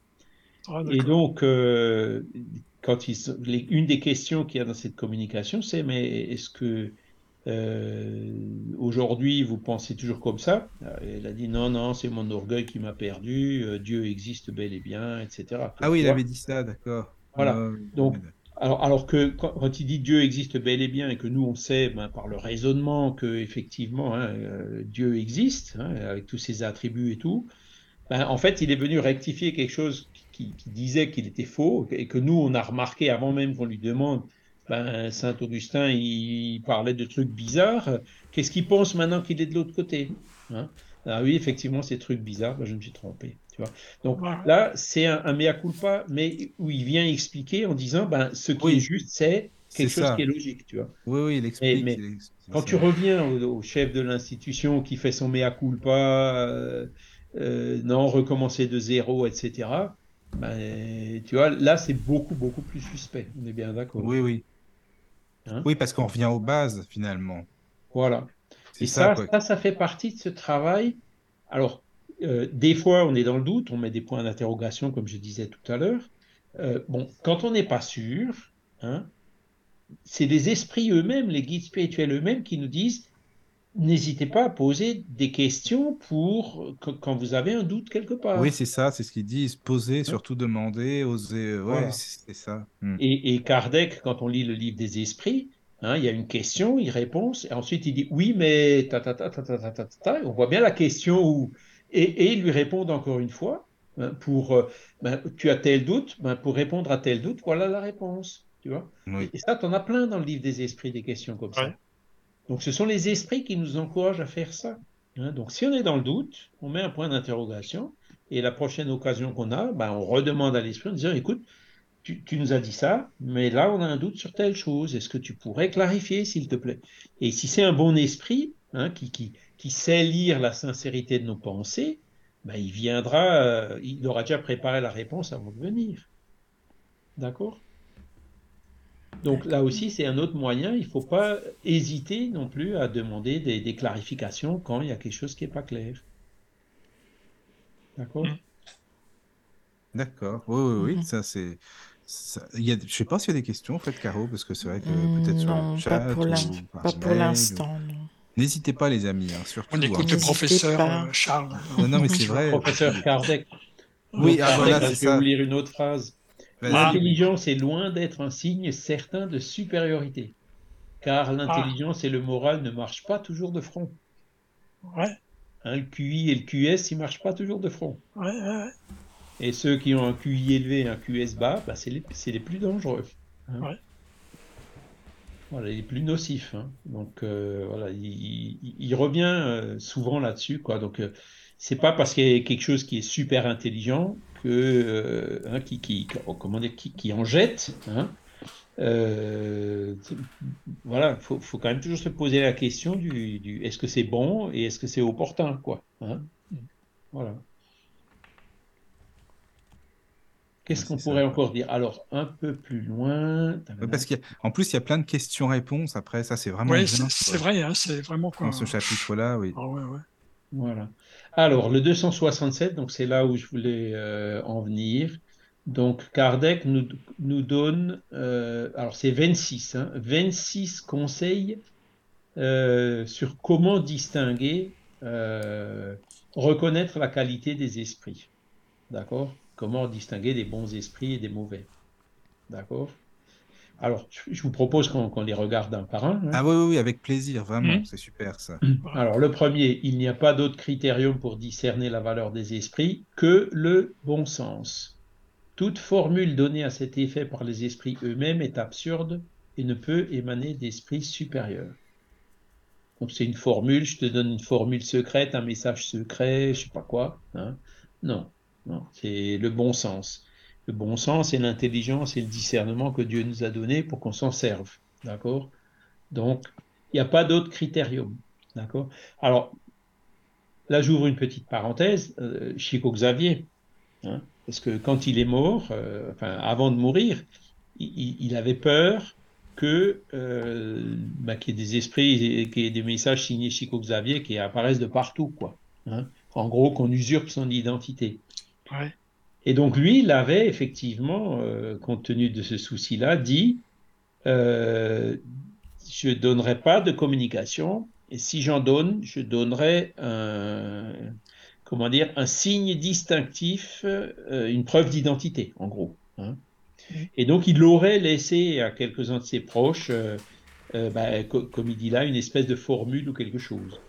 Donc on comprend très bien le souci de Chico Xavier, hein, qui est tout à fait légitime. Par contre, euh, est-ce que cette formule, elle existe vraiment? Là, c'est un peu plus douteux, quoi. Hein? voilà. Mais n'empêche qu'il y a des messages signés Chico Xavier qui circulent. Hein.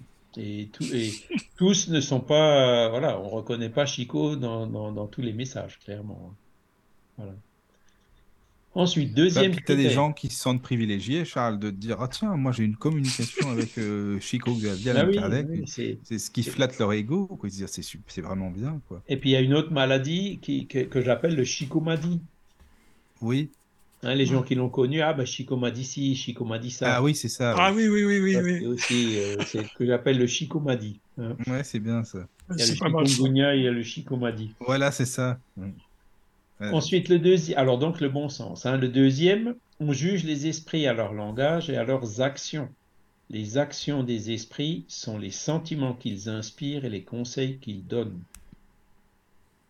Donc le langage, hein, simple, clair, précis, et les actions, c'est-à-dire inspirer de bons sentiments, de travail, d'amour, de charité, de patience, de résignation, etc. Et les conseils qu'ils nous donnent. Est-ce que ce sont de bons conseils ou de moins bons? Pareil, là, on peut difficilement se tromper. D'accord? Ensuite, ben, étant admis que les bons esprits ne peuvent dire et faire que le bien, tout ce qui est mal ne peut venir d'un bon esprit. Celui-là, je dirais, il est évident, quoi. Un bon esprit ne fera jamais du mal. Il ira jamais contre le libre arbitre de quiconque, il choquera jamais personne. Il, il, il traitera pas les gens d'ignorants comme dans ce, de, message de Gabriel Delanne, tu vois, hein, qu'on a mhm. lu tout à l'heure. Ouais, c'est tout à l'heure, ouais. Hein, c'est la phrase là avec l'ignorant, elle est trop dure, quoi. Hein. Mhm. Donc, euh, il aurait certainement écrit les choses différentes, de, façon plus douce, quoi. D'accord?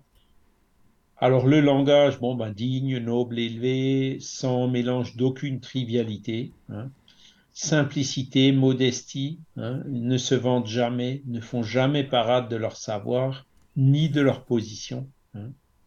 Alors que les esprits inférieurs, hein, euh, eh ben, on, y retrouve toujours, comme il dit, le reflet des passions humaines. Toute expression qui sent la bassesse, la suffisance, l'arrogance, la forfanterie, l'acrimonie est un indice caractéristique d'infériorité ou de supercherie si l'esprit se présente sous un nom respectable et vénéré. D'accord Donc ça, c'est euh, pour euh, plus dans le détail par rapport au langage. D'accord Voilà. Ensuite, euh, il met un bémol à ça en disant il ne faut pas juger les esprits sous la forme matérielle et la correction de leur style, mais en sonder le sens intime, scruter leurs paroles, les peser froidement, mûrement et sans prévention. Tout écart de logique, de raison et de sagesse ne peut laisser de doute sur leur origine, quel que soit le nom dont s'affuble l'esprit. Donc, là, il dit la forme matérielle et la correction du style. Ben, euh, on sait que le médium, il influence. Hein. Donc, des fois, il peut y avoir des fautes d'orthographe, des fautes de grammaire. Ça viendra pas de l'esprit, ça viendra du médium. D'accord? Donc, si par contre, un, message avec plein de fautes d'orthographe et de grammaire euh, a un sens intime qui est très beau et très profond et très positif, voilà, hein, il faut savoir faire abstraction de la forme matérielle. Mm. Ok Après, ben, le, langage des esprits élevés est toujours identique, hein, euh, du moins pour le fond. Les pensées sont les mêmes, donc ils sont d'accord entre eux, hein, quel que soit le temps et le lieu. C'est pour ça que ben, quand on leur demande, oui, mais la morale, euh, ben, la première réponse qu'ils ont donnée, ben, il y a 2000 ans, euh, Jésus vous avez déjà tout dit hein, sur les questions morales. Donc, euh, ça montre que, voilà, en 2000 ans d'écart, ils n'ont pas changé d'avis. D'accord? Elles peuvent être plus ou moins développées selon les circonstances, hein, les besoins et les facilités de se communiquer, mais elles ne seront pas contradictoires. D'accord? Si on a deux excommunications signées par le même esprit qui se contredisent, ben, forcément il y en a une des deux qui est fausse. D'accord? Et celle qui sera vraie, c'est celle où euh, il n'y aura rien qui démentira le, caractère du personnage. D'accord? Voilà. Ah, il donne l'exemple, hein, c'est entre deux communications signées par exemple de Saint Vincent Paul, dont l'une prêcherait l'union et la charité et l'autre tendrait à semer la discorde il n'est personne de sensé qui pût se méprendre. Ouais. C'est simple, hein, tout ça, c'est pas. Oui, bien sûr. Hein, il faut juste comment dire, à garder les pieds sur terre et analyser les choses froidement, hein, pas se laisser mener en bateau. Hein. Après, euh, sur le contenu, les bons esprits, ils ne disent que ce qu'ils savent et ce qu'on peut comprendre. D'accord? Euh, Si on leur pose une question qu'ils savent pas, ils vont dire ben, Je sais pas, je sais pas vous répondre. D'accord?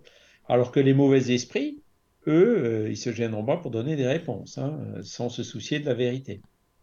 D'accord? Donc il y a plein de choses qui sont complètement absurdes. Hein, donc voilà, ça, ça ne peut pas non plus venir d'un bon esprit. D'accord? Après, il y a la prédiction de l'avenir. Euh, c'est le huitième point. Hein.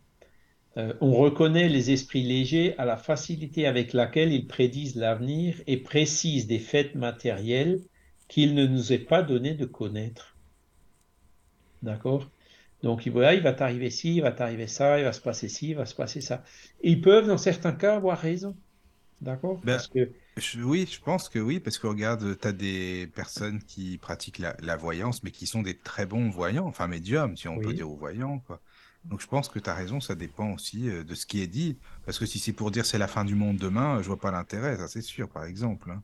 C'est ça, ouais. Ou, parce que on en a ou alors des choses qui vont influer sur le libre arbitre de la personne. Oui, c'est ça. Bah, Est-ce que je vais me séparer? Est-ce que je vais avoir mon examen? Oui, bah, S'il te dit oui, oui, tu vas l'avoir, bon, bah, tu, bosses plus. Tu n'es plus obligé de faire des et tu vas louper. quoi, Tu vois, mm. tout ce qui influe sur le libre arbitre. Hein, voilà, les, les, les, les, esprits légers, eux, ils, vont, euh, ils vont adorer ce genre de truc.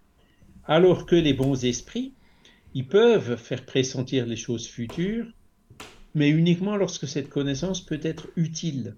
D'accord? Mais ils donneront jamais de date. Hein, chaque fois qu'on vous dit ben, le 7 juillet 2019, il va se passer telle chose, ben, tu peux être sûr que euh, à 99% que c'est une mystification. D'accord? Donc, euh, tout ce qui est pré... Euh, pré quand c'est quand c'est positif, je veux dire, moi une fois j'ai j'ai un défunt qui a dit à la, à la personne qui était sa fille finalement, tu laisseras une chaise vide le 23, euh, je sais plus, 23 juin, 23 août, je ne sais plus. Enfin, c'était un 23.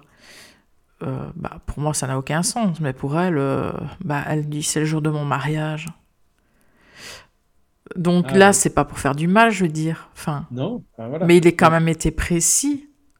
Voilà. Donc là, effectivement, quand il y a, là, on a, comment dire, un élément, une preuve d'identité que c'est bien cet esprit-là qui s'est communiqué. D'accord? Mais c'était pas une prévision euh, de l'avenir, c'est juste un conseil, quoi. Et il a donné ça même, je dirais, comme preuve d'identité, puisque oui, ça peut pas, le médium ne savait pas. Le, voilà. Et donc, euh, la, personne qui était en face, euh, elle a reçu par cette affirmation, en fait, qui est venue de façon spontanée, hein, une preuve d'identité. Ah, c'était même un souhait, finalement. C'est ça, mmh. c'est une demande qu'il lui a faite. Hein. Euh, de mémoire ou euh, une preuve d'identité et puis quelque chose de positif. Hein. S'il ajoute en plus, ben tiens, t'en profiteras pour faire une prière ou quelque chose comme ça, voilà. Donc là, là hein, on, reconnaît. bon, moi, j'y étais pas parce que j'ai pas voulu y aller, mais mon épouse, elle est allée un jour à une séance de la fameuse médium là, de la vallée de Münster. Euh, dans, une des séances qu'elle donnait quelque part près de Colmar. Et donc, euh, à un moment donné, elle a dit euh, Est-ce qu'il y a une personne qui s'appelle un tel Ben oui, moi. Est-ce que vous avez un beau-frère qui s'appelle un tel Oui, effectivement, j'ai un beau-frère qui a ce nom-là. bon, ben écoutez, il va mourir dans trois mois. Ah, il y a quoi mmh. tomber de ta chaise, quoi? Alors la personne qui était ben, complètement confuse, en disant oui mais attendez, qu'est-ce que je dois faire avec cette information? Et puis la médium qui réfléchit en disant ben, euh, ben écoutez, prévenez-le pour qu'il se prépare.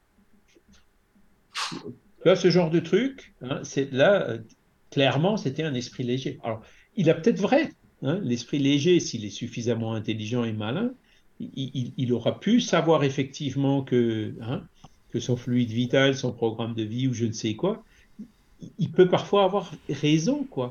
Mais le fait de le balancer comme ça à la figure des personnes, Oui, ça surtout. ouais. ça vient pas d'un bon esprit, ça peut pas. Un bon esprit ne fera jamais une chose pareille. On est bien d'accord. Hein?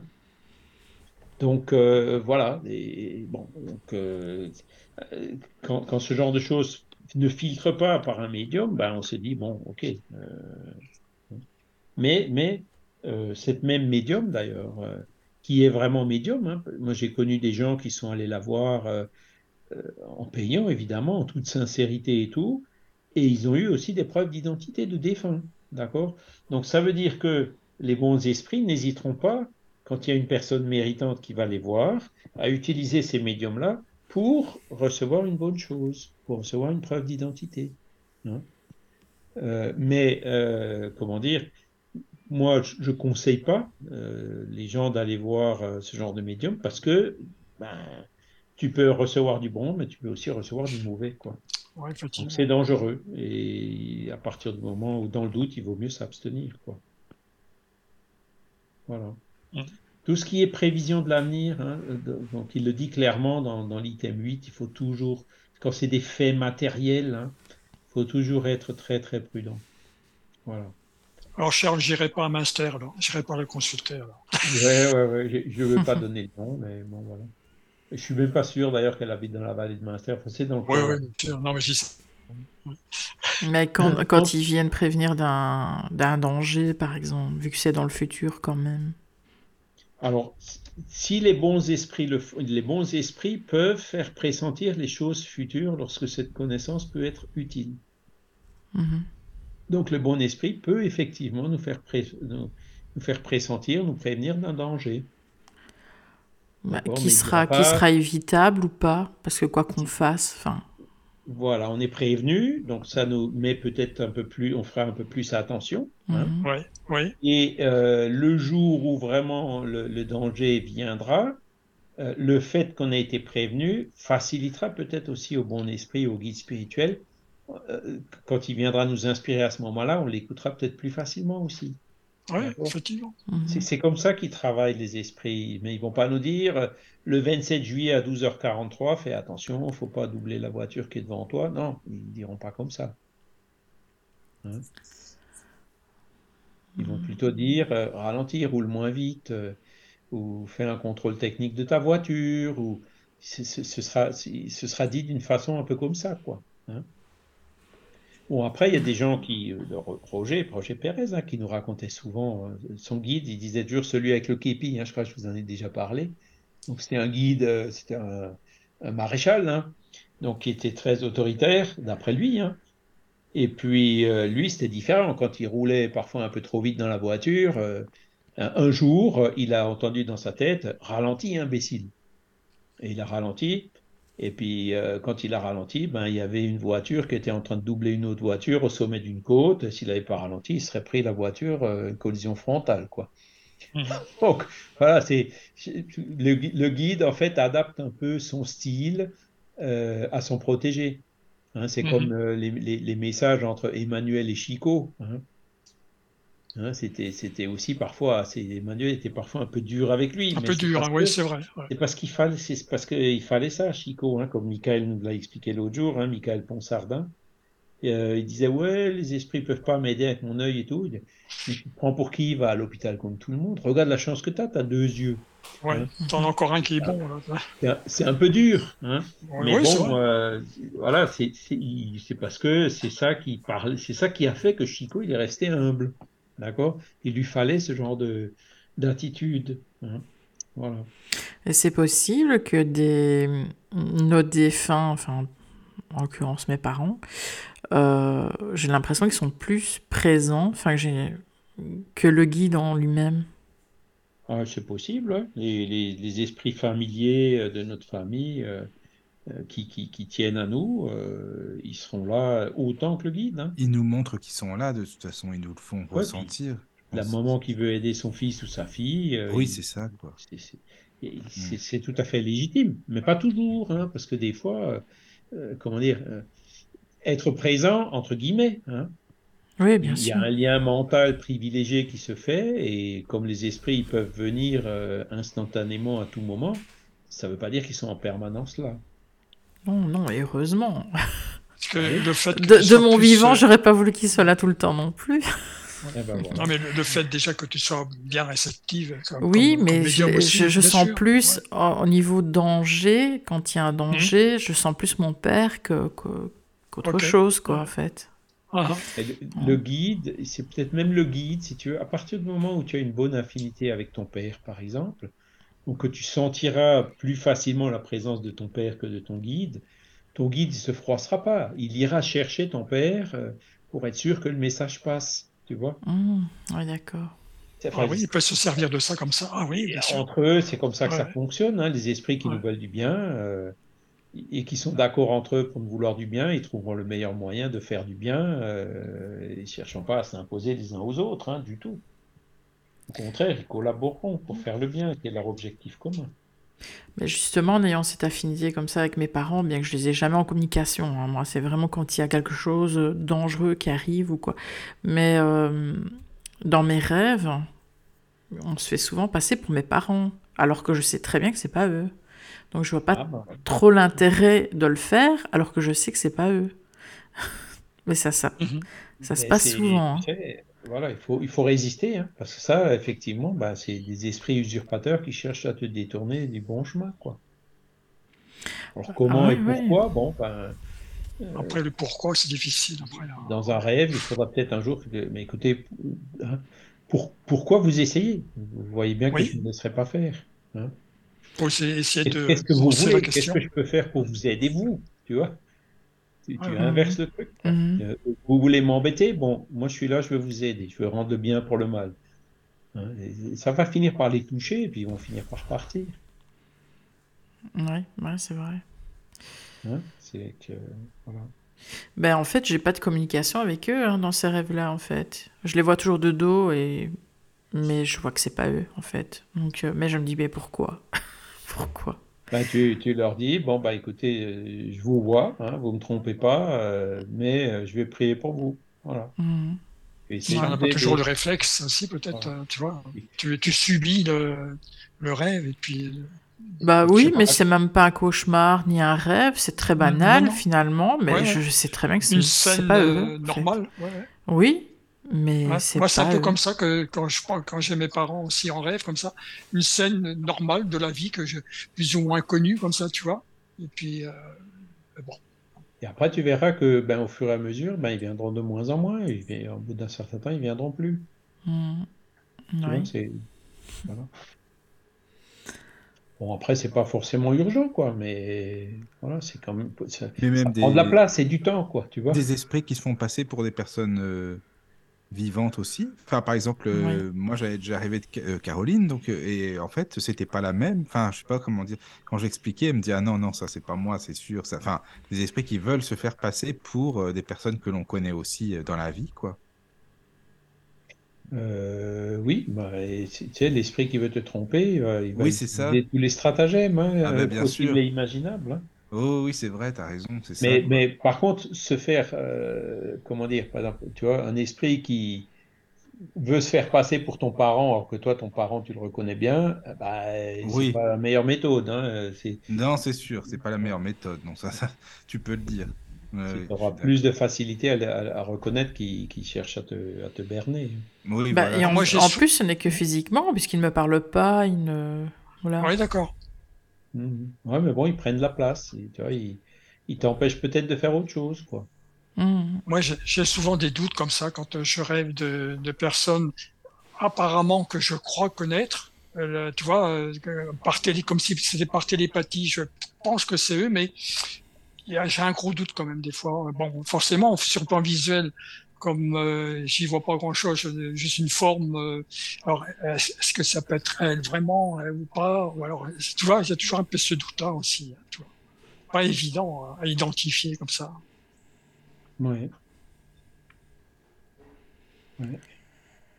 Alors, je propose de passer au neuvième Ouais, point. ouais. Donc, les esprits supérieurs s'expriment simplement, sans prolixité. Leur style est concis, sans exclure la poésie des idées et des expressions. Clair, intelligible pour tous, et ne demandent pas d'effort pour être compris. Ils ont l'art de dire beaucoup de choses en peu de mots. parce que chaque parole a sa portée. Les esprits intérieurs ou faux inférieurs ou faux savants cachent sous l'enflure et l'emphase le vide des pensées. Leur langage est souvent prétentieux, ridicule ou obscur, à force de vouloir paraître profond.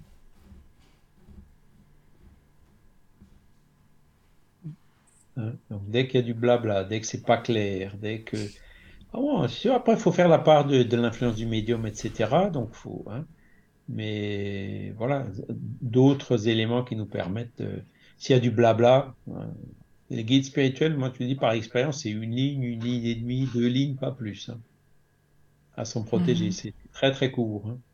S'il y a beaucoup de blabla, ben, des répétitions, des choses. Il faut être prudent. Voilà. Ensuite, autre chose le dixième, hein, les bons esprits ne commandent jamais, ils ne s'imposent pas, ils conseillent, et si on ne les écoute pas, ils se retirent. Les mauvais sont impérieux, ils donnent des ordres, veulent être obéis et restent quand même.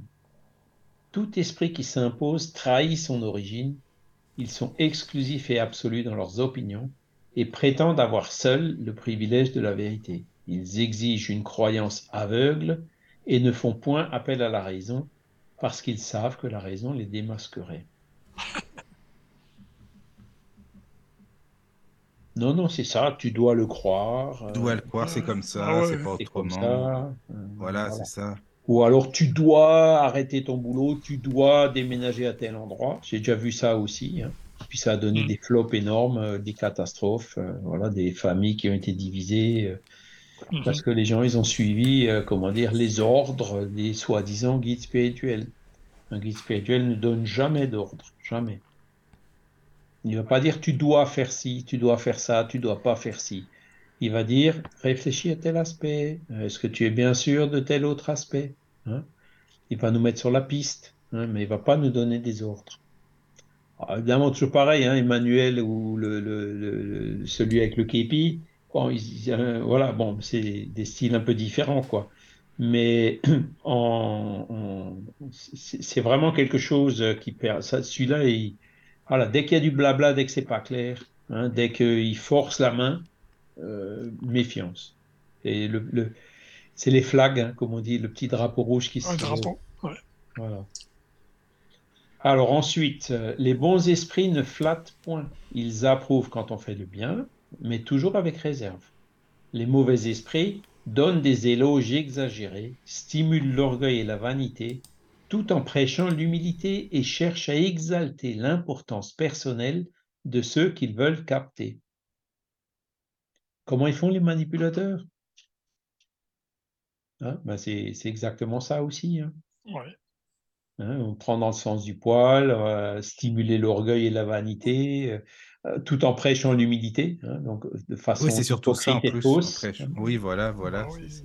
Ah hein, exalter l'importance personnelle. Et là aussi, Nico, il disait, moi, je suis qu'une brindille, je suis qu'un animal. Ah oui, c'est vrai, c'est vrai. Mmh. Voilà. Mmh. Et puis Emmanuel qui en rajoutait, mais tu te prends pour qui hein? Ah oui, c'est ça. Vrai. mais là, c'est l'extrême aussi, quand même, côté, quoi. Mais bon, c'est vrai. Ça. Et, c'est là où on se rend compte, en fait, quand on, quand on voit tous ces conseils. Kardec parle de comment reconnaître les esprits. Bon, c'est valable pour les esprits désincarnés dans les communications médiumniques, mais il y a beaucoup de ces conseils-là qui sont aussi très, très valables pour reconnaître euh, qui c'est qu'on a en face de nous en incarné. Hein. Mm. Oui, c'est juste.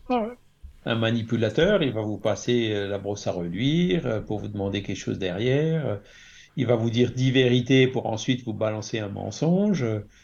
Hein, c'est hein, pour ah, mettre la garde et tout. Enfin, c'est des techniques qui sont que les esprits utilisent aussi, hein. incarnés ou désincarnés. Hein.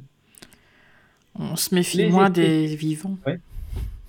Vas-y, pardon. Ah, je dis, on se méfie moins des vivants finalement. Oui, alors que non, bah, tu vois bien, des, comme on disait au début, il y a des pervers narcissiques, euh, il y a, des, manipulateurs. Euh. Ouais. Sûr que moi j'étais un peu naïf pendant longtemps, mais le fait d'avoir subi un peu euh, un moment donné de ma vie, c'est vrai que ça m'a ouvert les yeux, quoi. Il y a des choses que je pensais pas exister, peut-être même pas chez les esprits et encore moins chez les vivants. Ben, aujourd'hui, euh, non, je, vois jusqu'où peut aller euh, la perversité, aussi bien dans le monde spirituel que dans le monde incarné. Hein. Voilà. Alors, les esprits supérieurs sont au-dessus des puérilités de la forme en toute chose. Hein. Donc, c'est le fond qui est important, la forme, ils s'en fichent. Hein. Utilisez les mots que vous voulez, l'essentiel, c'est que vous compreniez. Hein. Oui, déjà. Les, les, esprits vulgaires seuls peuvent attacher de l'importance à des détails mesquins, incompatibles avec des idées véritablement élevées. Toute prescription méticuleuse est un signe certain d'infériorité et de supercherie de la part d'un esprit qui prend un nom imposant. Hein, c'est un autre euh, moyen de les reconnaître. Après, il faut, se il faut se défier des noms bizarres et ridicules que prennent certains esprits qui veulent en imposer à la crédulité. Il serait souverainement absurde de prendre ces noms au sérieux. Hein, parce qu'aujourd'hui, il y a beaucoup de noms qui, qui enfin bon, voilà, qui, qui, sont un peu à la mode ou qui rappellent des extraterrestres ou dans les langages. Euh, mhm. Et donc, ils peuvent euh, utiliser, par exemple, les mots comme quantique, euh, qui sont utilisés à toute sauce en ce moment, surtout commercial. Hein. Donc, voilà, là aussi, c'est quelque chose où on reconnaît des choses qui sont pas sérieuses. Hein. Voilà. Euh, donc plus le nom qui est, plus le nom euh, que se donne l'esprit est vénéré, plus euh, il faut être réservé. C'est là où il faut faire vraiment très attention. Si un esprit signé Jésus, il faut vraiment qu'il soit d'un contenu absolument irréprochable et d'une profondeur, d'une beauté et puis d'une sagesse. Hein. Oui, mais ça fait, c'est vrai que les médiums, il y en a. Moi, j'ai déjà, je t'assure, Charles, des médiums enfin des médiums, je sais pas, c'est, enfin oui, avec qui j'avais discuté il y a longtemps, et ils étaient vraiment fiers, euh, super contents de me dire, tiens, j'ai un super, une super communication, dis, euh, je signais Jésus et tout, et, et c'est vrai que tu avais même des personnes qui étaient à fond, qui disaient, ah ouais, t'as de la chance, c'est bien, mais qui y croyaient vraiment, tu vois. Mm-hmm. Il y a ça aussi, quoi. Mm. Si, l'esprit monte la barre, nous, il faut aussi qu'on la monte. Hein. Mais oui, c'est ça, quoi. Hein, si c'est signé Jésus et puis qu'il y a des, des, trucs de travers dedans, mm. c'est sûr. Ça va pas. Mm si, après, bon, euh, il peut y avoir du copier-coller, hein, parce que ces esprits qui sont intelligents et mauvais, ils, vont faire du copier-coller de Jésus, de l'Évangile, de Kardec, euh, de Bézéra de Ménézès, ou je ne, je ne sais quoi. Hein. Enfin, le compte, c'est facile d'ailleurs, même hein, faire un copier. voilà. Le manipulateur, il va dire 10 vérités, pour, comme ça on baisse la garde, on dit oh non, il dit des choses qui sont vraies, ce type-là. Pour, et la onzième, il va te balancer un truc où il cherche à te manipuler, un truc qui est faux, tu vois. Non, il faut, faut, faut pas tomber dans ces pièges-là non plus. Voilà. Alors, les bons esprits sont très scrupuleux sur les démarches qu'ils peuvent conseiller. Hein. Elles n'ont jamais, dans tous les cas, qu'un but sérieux et éminemment utile. Hein. On doit donc regarder comme suspectes Hein, euh, toutes les démarches, toutes celles hein, qui n'auraient pas ce caractère ou seraient condamnées par la raison, et mûrement réfléchir avant de les entreprendre, car on s'exposerait à des mystifications désagréables. Hein. Donc ceux qui conseillent des rituels ou des choses comme ça, attention. Mais il y a des esprits, oui, qui, c'est ce qu'il explique, Kardec, qui conseille des rituels. Après, à, minuit, tu peux faire telle chose. Euh, tu vois, voilà, il faut des, mélanges de plantes ou je ne sais quoi. Il faut se méfier. Hein. On reconnaît aussi les bons esprits à leur prudente réserve sur toutes les choses qui peuvent compromettre. Hein, les scandales dont je parlais tout à l'heure, la politique. Hein. Ou alors, ils répugnent à dévoiler le mal. Hein. alors que les esprits légers ou malveillants se plaisent à le faire ressortir. Tandis que les bons cherchent à adoucir les torts et prêchent l'indulgence. Les mauvais les exagèrent et soufflent la zizanie par des insinuations perfides. Hein, donc, je ne sais pas si on reçoit par exemple un message qui, qui, va nous donner des détails sur toute la perfidité d'un, d'un dictateur ou, d'un Poutine ou je, ne sais quoi. Bon, les bons esprits vont pas s'étendre là-dessus. Ils vont dire, ben, faites la paix. Euh, euh, hein, ils vont nous donner des choses. Euh, ils vont pas aller insister sur les pires méchancetés il a dit ça, il a fait telle chose, tu te rends compte, il a fait tel truc. Non, il rentre pas dans ce genre de, détails mal, mal, qui sont en fait malveillants. Quoi. Hein. Les bons esprits ne prescrivent que le bien. Hein. Toute maxime, tout conseil qui n'est pas strictement conforme à la pure charité évangélique ne peut être l'œuvre de bons esprits. D'accord Charité évangélique. Bon, la charité, c'est le, le BIP, hein, bénévolence, indulgence, pardon. Voilà. Donc, euh, c'est encore une fois dans le fond. Hein. Euh, les bons esprits ne conseillent, que, ne conseillent que des choses parfaitement rationnelles. Toute recommandation qui s'écarterait de la droite ligne du bon sens et des lois immuables de la nature accuse un esprit borné et par conséquent peu digne de confiance. Ça c'est assez évident. Hein. Mm. Les esprits mauvais ou simplement imparfaits se trahissent encore par des signes matériels auxquels on ne saurait se méprendre. Leur action sur le médium est quelquefois violente et provoque chez celui-ci des mouvements brusques et saccadés, une agitation fébrile et convulsive qui tranche avec le calme et la douceur des bons esprits. Là, vous voyez, il rentre dans un autre aspect. Mm. Est-ce que le médium, il est, euh, sous une bonne énergie quand il écrit, ou est-ce qu'il est plutôt tendu, nerveux, etc. Ouais, ouais. Encore un autre détail qu'on peut, qu'on peut observer. Voilà. Euh, les esprits imparfaits profitent souvent des moyens de communication dont ils disposent pour donner de perfides conseils ils excitent la défiance et l'animosité contre ceux qui leur sont antipathiques. Ceux qui peuvent démasquer leurs impostures sont surtout l'objet de leur animadversion. Les hommes faibles sont leur point de mire pour les induire au mal, employant tour à tour les sophismes, les sarcasmes, les injures, et jusqu'aux signes matériels de leur puissance occulte pour mieux convaincre, ils tâchent de les détourner du sentier de la vérité. Voyez, défiance, l'animosité cherche à isoler les personnes. Non, n'écoute pas ce qu'il va te dire. Ouais, c'est ça, c'est ça. Celui qui peut... Bah oui. Euh, non, mais attends, euh, tu te rends compte ce qu'il dit il, est médisant. N'importe hein. quoi, oui. Hmm. Hein, ça, ils chercheront à, éloigner hein, euh, ceux qui peuvent justement nous éclairer. Hein. Ouais. Et, toute tendance comme ça à s'isoler, le médium, non, tu n'as besoin de personne, tu peux le faire tout seul, etc. Tu es assez grand. Il faut se méfier, hein, tu n'as pas besoin de contrôle, euh, tout est déjà sécurisé.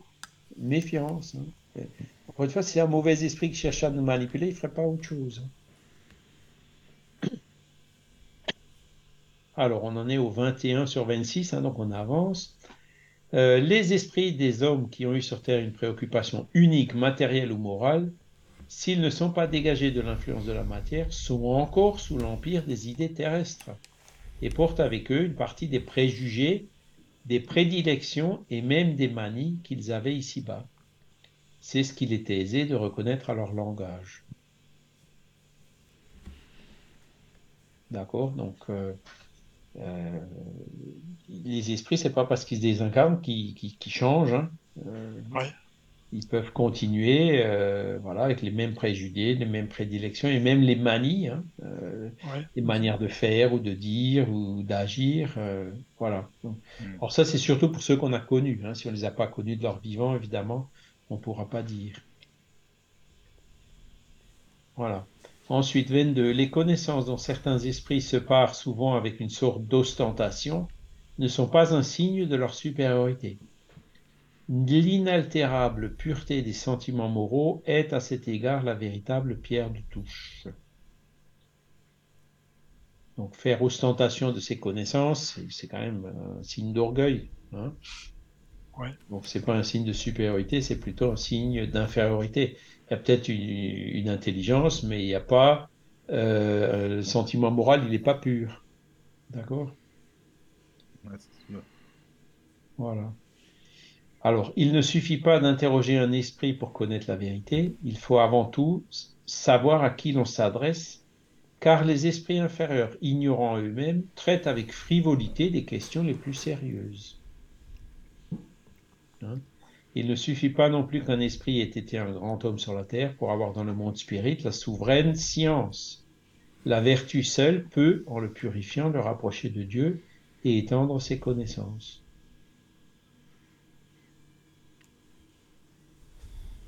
Hein. Donc voilà, c'est encore savoir à qui on s'adresse, hein, effectivement. Parce que les esprits inférieurs, on leur posera des questions, ils, bah, vont répondre, hein, ils répondent à tout. Oui, ça, ils peuvent toujours faire, oui, ça c'est. Alors, 24e, de la part des esprits supérieurs, la plaisanterie est souvent fine et piquante, mais n'est jamais triviale. Donc, les bons esprits, les esprits supérieurs, peuvent plaisanter. Hmm. Mais toujours fine et piquante, jamais triviale. D'accord? Chez les esprits railleurs qui ne sont pas grossiers, la satire mordante est souvent pleine d'à propos. Hein? Donc euh, voilà encore une autre manière euh, entre la satire et les plaisanteries, comment les reconnaître? Oui, oui. Alors là, en dernier, 25e, en étudiant avec soin le caractère des esprits qui se présentent, surtout au point de vue moral, on reconnaîtra leur nature et le degré de confiance qu'on peut leur accorder. Le bon sens ne saurait tromper. Hein. C'est un peu le résumé euh, euh, de tout ce qui précède. Hein. Et donc le dernier, pour juger les esprits comme pour juger les hommes, il faut d'abord savoir se juger soi-même. Déjà. Connais-toi toi-même. Hein? Question 919. Il y a malheureusement beaucoup de gens qui prennent leur opinion personnelle pour mesure exclusive du bon et du mauvais, du vrai et du faux. Tout ce qui contredit leur manière de voir, leurs idées, le système qu'ils ont conçu ou adopté, est mauvais à leurs yeux. De tels gens manquent évidemment de la première qualité pour une saine appréciation. C'est la rectitude du jugement. Hein. Mais ils ne s'en doutent pas, c'est le défaut sur lequel on se fait le plus illusion.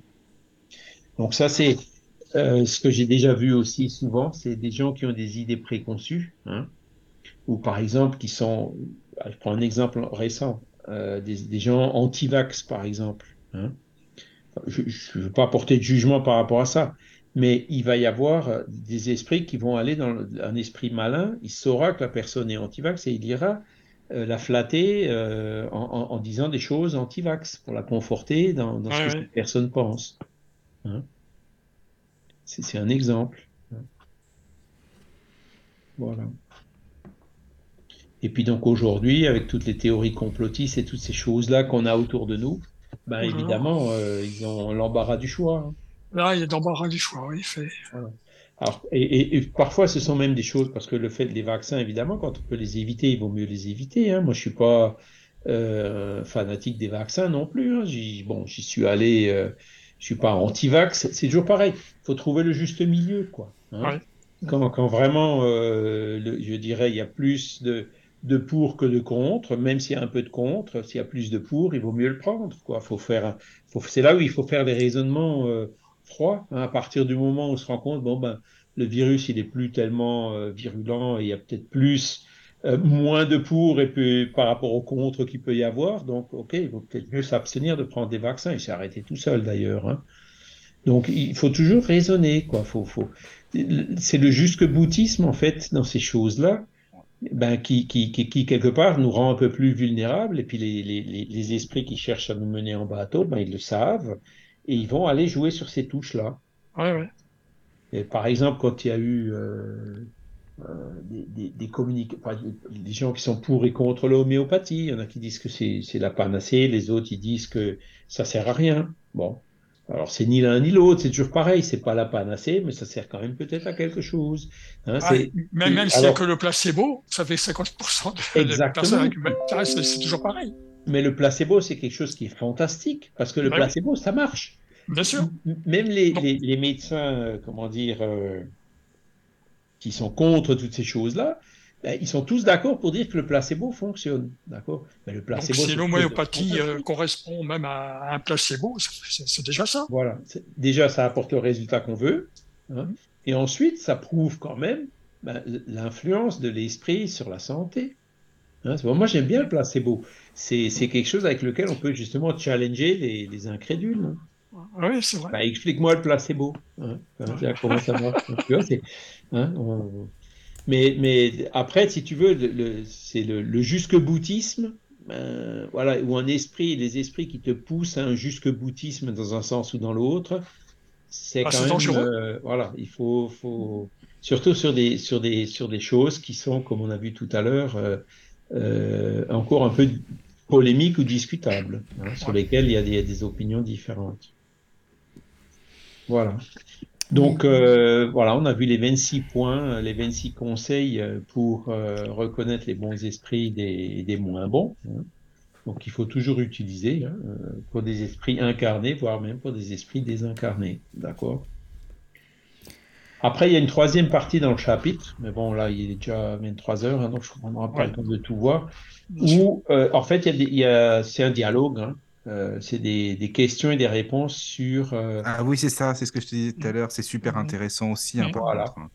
alors, on Bah, pourra, on pourra peut-être euh, le, le- le revoir. euh, Ah bah oui, si tu veux. Aujourd'hui, ça va être Une autre fois, il y en a ouais, ouais. 5 ou 6 pages. Hein, je sais, Ah oui, oui, oui. Ah oui, Et puis, c'est un peu long. Mais Et si en fait, veux, il revient un peu, c'est comme un espèce de rappel euh, sur Oui, oui. les questions générales que Kardec a mis avant, hein, euh, avec des questions qui portent sur des cas particuliers, des choses comme ça, tu vois, des exemples, des illustrations.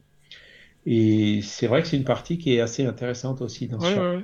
C'est vrai que j'incite les, les auditeurs, auditrices à, à bien relire ce chapitre 24 parce que c'est vrai que il est important parce que c'est vrai, hein, rien déjà, le fait d'avoir énuméré, tu vois, tous ces cas, tous ces analyses, là, donc, euh, tout ce que Mhm. tu as lu, les, les 26 points, là, rien déjà, faut déjà le, déjà le faire. Hein.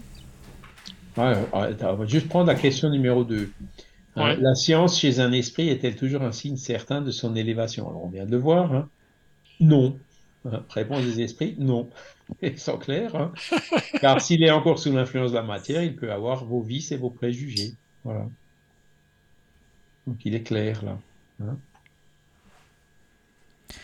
Il y a une question sur le chat de Picasso qui demande comment comprendre si un esprit est positif ou non s'il ne s'exprime pas, s'il se montre uniquement à la personne?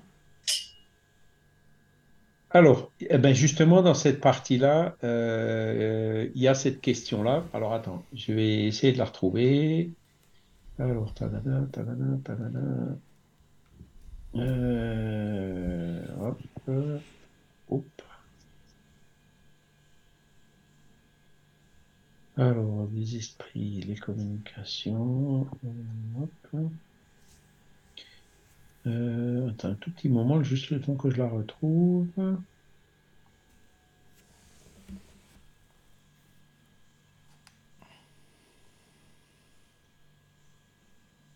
Attends.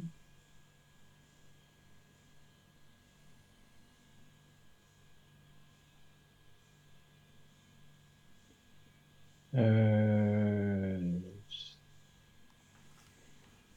alors, on va remonter. Je vais chercher F.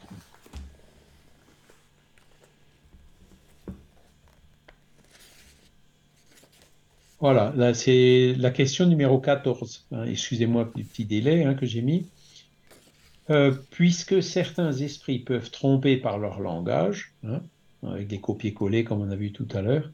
Peuvent-ils aussi, aux yeux d'un médium voyant, prendre une fausse apparence? Donc la question elle est proche euh, par rapport euh, s'il se montre uniquement à la personne. D'accord? Donc c'est la personne qui voit l'esprit, donc c'est soit un esprit voyant, euh, la personne qui a une médiumnité voyante, soit l'esprit se matérialise. hein. mais le, le plus souvent, c'est euh, le médium voyant. C'est ce que tu disais, Caroline, par rapport au Mhm. rêve avec tes parents que tu Mhm. voyais de dos. Oui. Alors, le- le- l'esprit répond, cela se fait, mais plus difficilement. Dans tous les cas, cela n'a jamais lieu dans- que dans un but que les mauvais esprits ne connaissent pas eux-mêmes. Ah, Ils servent d'instrument pour donner une leçon. Le médium voyant peut voir des esprits légers et menteurs, comme d'autres les entrent ou les entendent ou écrivent sous leur influence. Voilà. Les esprits légers peuvent profiter de cette disposition pour l'abuser par des apparences trompeuses. Cela dépend des qualités de son esprit à lui. Voilà. Donc, euh, euh, euh, on, voit l'esprit, alors on le reconnaît, on le reconnaît pas. hein. Des fois, il peut prendre l'apparence, mais comme le médium voyant, en fait, c'est pas uniquement la vue, il perçoit les esprits. hein. il pourra avoir l'illusion, l'illusion que c'est bien l'image de ses parents qui voit, mais il sentira que c'est pas eux. Euh, le, le, doute Oui, que c'est- moi je ressens ça, souvent. C'est Voilà. il aura des émotionnellement, il saura que c'est pas eux. Enfin, Mhm. Voilà. c'est ça. Son Parce que- instinct lui dira que non, Mhm. quoi. Nous, quand on voit, on voit, hein, on sent Oui, pas. oui, oui, oui. D'accord. Et on voit quelqu'un de loin. Mais les esprits, non, ils perçoivent. Donc, euh, ils, ont une perception qui, qui va au-delà de nos cinq sens. Hein, on est bien d'accord. C'est de la Ouais. perception de père-esprit à père-esprit. C'est pour ça qu'il dit c'est plus difficile. D'accord Ça se fait, mais c'est plus difficile. Parce que euh, les, les mauvais esprits, ils n'arriveront pas, euh, comment dire, à faire complètement du fake, à tromper euh, les, les yeux de, de- de- de- de notre esprit. Ils oui, oui, pourront ça. écrire du copy-paste, des belles choses et tout, hein. mais pour tromper, un mé- un- par, par exemple, aux yeux d'un médium voyant, c'est plus difficile. Hein, c'est c'est exactement la réponse qu'il nous donne. Donc voilà. Alors s'il ne s'exprime pas, s'il se montre uniquement à la personne, alors si, si on ne connaît pas, si on ne sait pas qui c'est, un esprit qui est là mais qui dit pas ce qu'il veut, euh, bon, il, il faut, il faut observer. hein. Euh, à la limite, il faut lui demander euh, pourquoi tu viens, qu'est-ce que je peux faire pour toi? Hein, toujours pareil. Essayer d'aller dans le sens. euh, c'est, c'est parce que le plus souvent, hein, c'est soit c'est un guide qui cherche à se, à se montrer à nous, dans quel cas, ben, quand on l'interrogera, il, il- il le dira. Soit c'est un esprit qui, au contraire, attend quelque chose de nous, qui attend que nous, on l'aide. hein. Et à partir de- du moment où on arrive à l'aider, ben, c'est pareil, euh, ben, une fois qu'il qu'il aura été aidé, ben, il viendra peut-être plus. hein. Voilà. Mais parfois, Donc, moi, j'en vois, mais j'ai l'impression qu'ils ne me voient pas. Euh, ça, c'est possible aussi, oui, puisque, euh, comment dire, ça dépend d'où tu les vois, entre guillemets, enfin, d'où tu les perçois, c'est toujours pareil. hein. Mhm. Euh, mais euh, les esprits, en général, donc ils arrivent à nous voir, nous, quand on est incarné, plus facilement que euh, parfois les esprits entre eux. D'accord? Donc, c'est pour ça que, comment dire, les esprits inférieurs encore attachés à la Terre ne perçoivent et ne voient pas toujours leur père ou leur mère, l'esprit familier ou leur guide spirituel qui est là pour les, qui est à côté d'eux pour les aider. D'accord? Mhm. Et c'est pour ça qu'il y a des réunions médiumniques d'assistance à ces esprits-là, parce que nous, par contre, incarnés, ils nous voient, on est dans la matière, on est dans le corps. hein. Donc, euh, ils, ils nous voient, hein, et, et- et on arrive à parler avec eux. Et si on arrive à euh, toucher leur corde sensible et faire de sorte qu'ils élèvent un peu leur pensée, d'un coup, ils disent, ah ben tiens, il y a, y y ma mère qui est à côté de moi. hein. alors alors qu'elle y était depuis longtemps, mais ils ne les avaient pas vus. Ils ne voyaient, ils pas quoi. Vous n'avez pas perçu. Donc, euh, tous les esprits ne se perçoivent pas entre eux. Donc, si des fois, comment dire, un- un- un- un- une personne euh, est dans un état de somnambulisme, ben, il est possible que l'esprit encore très attaché à la matière ne le, le perçoit pas. Par C'est contre, si c'est un si bon qu'ils étaient- esprit, lui, il le verra. hein. C'est comme s'ils n'étaient pas euh, sur la même longueur d'onde en fait compte, sur le plan euh, énergie. C'est ça. Si t'es pas sur la bonne fréquence, hein, Ah, sur euh, une bonne syntonisation. Bah, et puis, un médium verra un défunt, qu'un autre médium dans la même pièce ne le verra pas. Après, il y a ces questions d'affinité Si. entre eux. Bah oui. Oui, aussi. tout, tout esprit ne peut pas se communiquer par euh, tout médium. Ça, c'est pas possible. Il faut qu'il y ait Mhm. entre l'esprit qui veut se communiquer et le médium une compatibilité au niveau de leur père esprit. Sinon, euh, la communication soit n'est pas possible, soit elle sera euh, floue ou pas bonne, quoi. Et il y a ce- cette question d'évolution des esprits. hein. Les, les esprits évolués, eux, ils voient tout. Et des esprits qui sont moins évolués ne voient pas euh, toujours les esprits qui sont plus évolués qu'eux.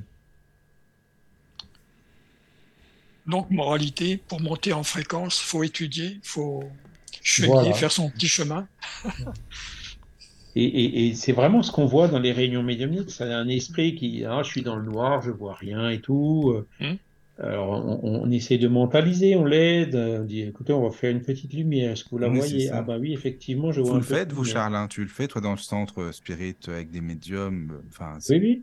oui, oui. Oui, oui. Ah, c'est bien ça. Et, Oui, c'est- oui. et- et donc, euh, euh, mais alors des fois, le, le- le- comment dire, le, le dialogueur, hein, qui, qui- il dit, mais regardez à côté de vous, il y a quelqu'un qui est là. hein. Et puis, non, non, moi je vois rien. Je vois rien. Mais, si, attendez, regardez. Alors, hop, élevez vos pensées, regardez une petite lumière, concentrez-vous sur cette lumière. Euh, voilà. Pensez à quelqu'un que vous avez beaucoup aimé dans votre vie, tu vois. Essayez de, lui suggérer des choses mmh. positives. Qui, et du coup, ah bah tiens, ça y est, maintenant je le vois. Hein. hein, il élève sa fréquence et puis d'un coup, hop, le contact se fait. Et une fois qu'ils sont dans les mains des bons esprits, nous, en fait, on s'arrête en tant que médium. On dit, bon, bah, allez avec lui. Hein, Il va tout vous expliquer, il va tout vous montrer, il va répondre à toutes vos questions. Et hop, on passe au suivant. Hein. C'est en fait les réunions de, de, quand, on est des esprits souffrants, c'est juste pour, pour ce petit passage. Hein, pour Ils nous perçoivent, nous, ils perçoivent pas ceux qui sont à côté d'eux. Et dès qu'ils perçoivent ceux qui sont à côté d'eux, ils ont, ils ont plus besoin de nous, en gros. on passe oui, c'est un peu ça. C'est pour ça que là aussi, on pose pas trop de questions sur l'identité. C'est pas le but. Hein. Comme il y a, des, centaines, des milliers d'entités qui sont là, qui attendent leur tour. Euh, euh, ben on, voilà, on, essaie d'être le plus, d'en aider le plus possible. Hein. Et souvent, quand on en aide une, une entité, et parfois avec beaucoup d'autres. Hein. Euh, par exemple, des soldats qui, qui, qui, sont morts euh, ensemble. ensemble, ah oui. Hein. Ou alors le, bateau qui a coulé, ou des choses comme ça. Ou parfois, bon, ben, il y en a un qui vient, qui parle, et puis les autres sont derrière, ils écoutent, et, et, hop, des fois, on en aide un, on en aide, euh, il y en a des dizaines d'autres qui sont aidés en même temps. Des dizaines d'autres qui sont dans un cas similaire, qui, mm. que le même message touche. Hein. Donc, euh, puis, ben, si les bons esprits nous utilisent pour faire ce genre de boulot, c'est que ils, ils, y arriveraient finalement peut-être quand même avec le temps, quoi, mais Là, c'est en fait pour, euh, pour, euh, pour permettre d'aller de, de, les aider plus rapidement.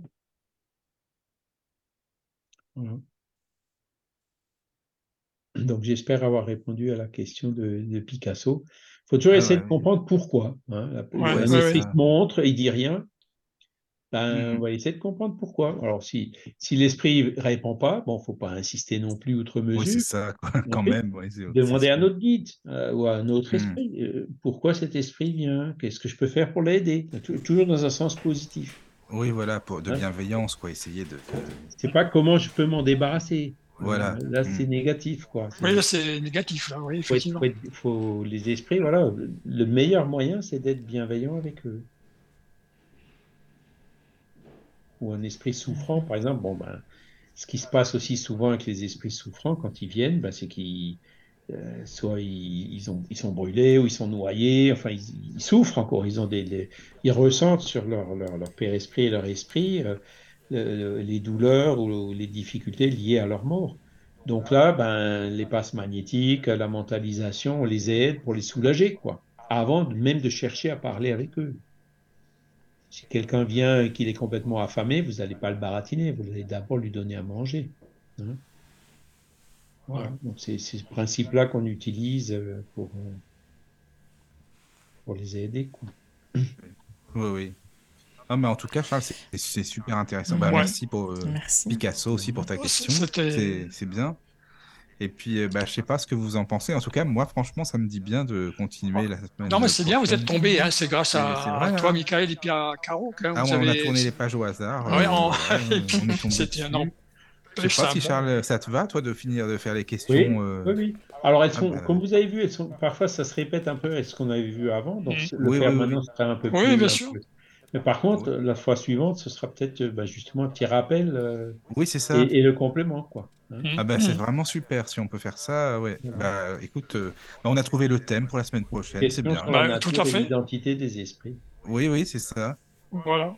Bah, oui, bah, génial. Non, non, c'est bien de, de, rester, de terminer au moins cette partie. Hein, ah oui, oui, oui. oui. Puis c'est pas un thème qu'on étudie souvent. Enfin, en tout cas, moi, je te dis franchement, je l'ai jamais étudié dans une dans une étude, enfin, oui, étudié dans une, dans une conférence ou autre. C'est bien parce que c'est la première. Même dans les émissions Spirit euh, qu'on a faites, on n'a jamais étudié ça.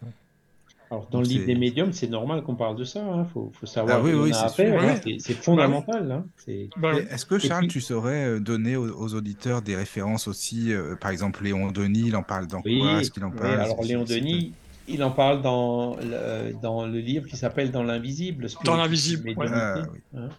D'accord, il y a Et un puis- chapitre qui parle de ça. Quoi. absolument. Et puis euh, euh, Gabriel Delanne aussi, hein, euh, il parle, il y a, il y a aussi un livre sur la médiumnité, Oui, donc où il en parle. Sinon, ben, vous avez des livres de Chico Xavier, hein, dans le mécanisme de la médiumnité, par exemple, qui en parle, d'accord. Et des- des- ou des livres de Raoul Teixeira qui ont été traduits assez récemment. hein, Ah oui, c'est bien, ils sont traduits, ça c'est Il super. y en a deux nouveaux là qui sont apparus dans le cadre. Je me souviens plus des titres, mais euh, qui D'accord. sont très très bien aussi. hein.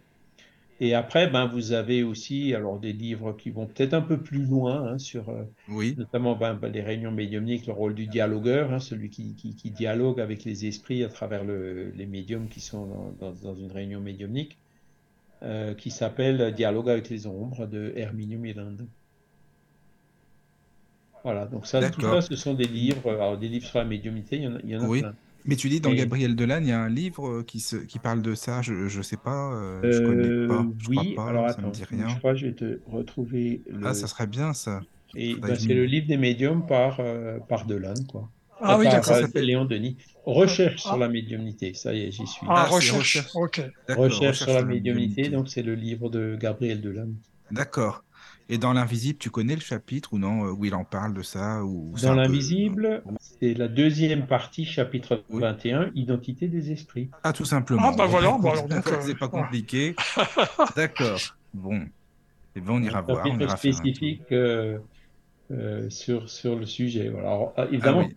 Par rapport à, à- au livre des médiums, hein, le, ben, Léon Denis, il introduit toutes les recherches qui ont été faites après Kardec, hein, genre William Crookes, Oui. euh, beaucoup de matérialisation, euh, euh, toutes les questions d'extériorisation de, de l'être humain, euh, hein, le, le fantôme des vivants de Hector Durville, c'est un autre livre qui est super Ah, oui. intéressant. Oui, oui. Euh, la télépathie, c'est un mot qui n'existait pas à l'époque de Kardec. hein. Oui, oui, ah. L'ectoplasme, l'ectoplasmie, tout ça, c'est, il, il en parlait, de, de- mais ce sont beaucoup d'expériences qui sont venues par après. Bah, je crois que c'est ce que je vais dire euh, après, ça, parce que comme bon, j'ai bien lu le, le chapitre 24, hein, mais de, de Kardec, mais là, de, aller voir Léon Denis, dans ce fameux Ah, je vais chapitre. faire pareil aussi, comme ça. Oui, oui, oui, oui, non, justement. Dans l'invisible, il y a des chapitres assez surprenants. hein, Oui, bah, j'en ai lu quelques-uns, mais celui-là, je ne l'ai pas lu. Hein. Donc, euh, Mhm. il élogie beaucoup les, les- les femmes. C'est vrai qu'il y a plus de femmes médiums que d'hommes médiums. Ah oui, oui, oui. Oui, ah vrai. oui, oui. Une oui, oui. sensibilité féminine qui est assez favorable. hein. Oui, oui. Ouais. C'est Voilà. bien. Puis après, la loi des affinités, euh, voilà. Les conditions d'expérimentation, qu'est-ce qu'il faut faire, qu'est-ce qu'il ne faut pas faire. Oui, oui, oui. Mm, Il parle aussi de- des abus de la médiumnité, donc il parle aussi. de- Ça aussi, oui, oui, ça, je m'en et, il parle aussi le martyrologe des médiums. hein. Ah, Donc ça c'est ben ouais, ben, c'est la saga de l'ectoplasme hein, dont on vous a que, j'ai déjà cité hein, de Michel Mm. Granger là le livre Oui. qui qu'il a qu'on a publié il y a deux ans. Ben c'est vrai qu'il y a eu avec des expérimentations qui ont été faites et tout, les médiums ils ont quand même été assez euh, martyrisés. Hein, ça c'est voilà. Ouais, malheureusement. qu'aujourd'hui il n'y a plus personne qui et puis ensuite il parle aussi ben, que de- de- du martyr Jean-Jeanne d'Arc quoi. Hein Ah des oui. médiums qui, hein, bah, ils étaient tout de suite mal vus par le clergé, qui les a mis sur Ouais. le bûcher, ou, les, Jésus qui s'est fait. mettre sur une croix, et j'en passe. Hein, Oui, c'est sûr. et ensuite, bah, il y a la médiumnité glorieuse, bah, c'est au contraire euh, montrant que tous les grands missionnaires, toutes les choses très importantes qu'il y a eu dans le monde au cours de l'histoire, euh, il y a pratiquement toujours de la médiumnité qui était impliquée dedans. hein. Mm. Euh, c'est- voilà, c'est donc il, il traite, c'est le livre des médiums écrit par Léon Denis. Voilà. Donc il n'est pas peut-être pas aussi complet, aussi didactique que le livre des médiums de Kardec, mais il apporte des compléments qui sont très très ah, intéressants. c'est ça, c'est complémentaire. Ben, c'est ça. je trouve, ouais. Puis même l'écriture, c'est différent. C'est aussi un petit Aussi, peu plus, plus moderne. Bon, mais c'est bien. Les deux se Voilà. complètent bien, je pense. Bah Euh, oui. Léon Denis. De toute façon, moi, j'aime bien Léon Denis, il faut dire. Ça aussi. Moi, Oui, j'aime bien et aussi. puis- Ouais. Et puis il y a Ouais, toujours ouais. ces fins de chapitre là où il a ses envolées, euh, Ah qui oui, c'est ça. mettent des fois les larmes aux yeux, quoi. hein, donc. Ouais, c'est vrai.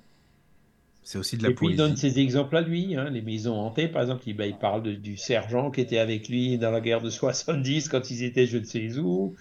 Euh, ouais, c'est Oui, oui. Il, il raconte du premier, la, la- par exemple, la première communication qu'il a reçue de son, de son guide spirituel, hein, qui était Jérôme de Prague. Ben, Oui. C'était par l'intermédiaire d'une table dans un groupe tout simple d'ouvriers au Mans. hein. D'accord. Hein, Aujourd'hui, on dit, ouais, les tables. euh, Bon, ben, eux, non, ils... vous voulez savoir si vous êtes médium? Ben, Essayez avec une table. Voilà, essayez, vous verrez Mhm. bien. Quoi. Voilà. Ouais, Et vous pouvez le faire tout seul chez vous. hein. Il, va, il va même loin, quoi. Mais Ah par oui, il contre, le dit il quand même, euh, en disant, Ah oui. Oui, euh, mais dès que vous commencez à recevoir des communications intelligentes, allez sur, restez pas seul, allez voir un groupe. Oui, c'est ça. Voilà. Ah, c'est ça. Il prévient vous- quand même. Il dit pas aller voir Caroline. par contre, qui peuvent vous aider à faire l'analyse, etc. Il faut faire ajouter, Exactement. euh, Mika. Oui, oui, tu fais rajouter aller voir Caroline dans le chapitre et puis c'est bon. comme ça, c'est- Voilà. Oui, voilà. Ah bah c'est super. En tout cas, merci Charles. C'est vraiment euh, une, Merci voilà, beaucoup, Charles. Merci, merci. Et puis on fait la suite la semaine prochaine. Alors ça, va, Voilà. on fait ça. C'est génial. Avec plaisir. Bon, Voilà. Merci. Bonne nuit. Merci. Bonne nuit à Merci. tous. Bientôt. Nuit. Bientôt. Écoutez de la musique 24 heures sur 24 sur la radio du Lotus.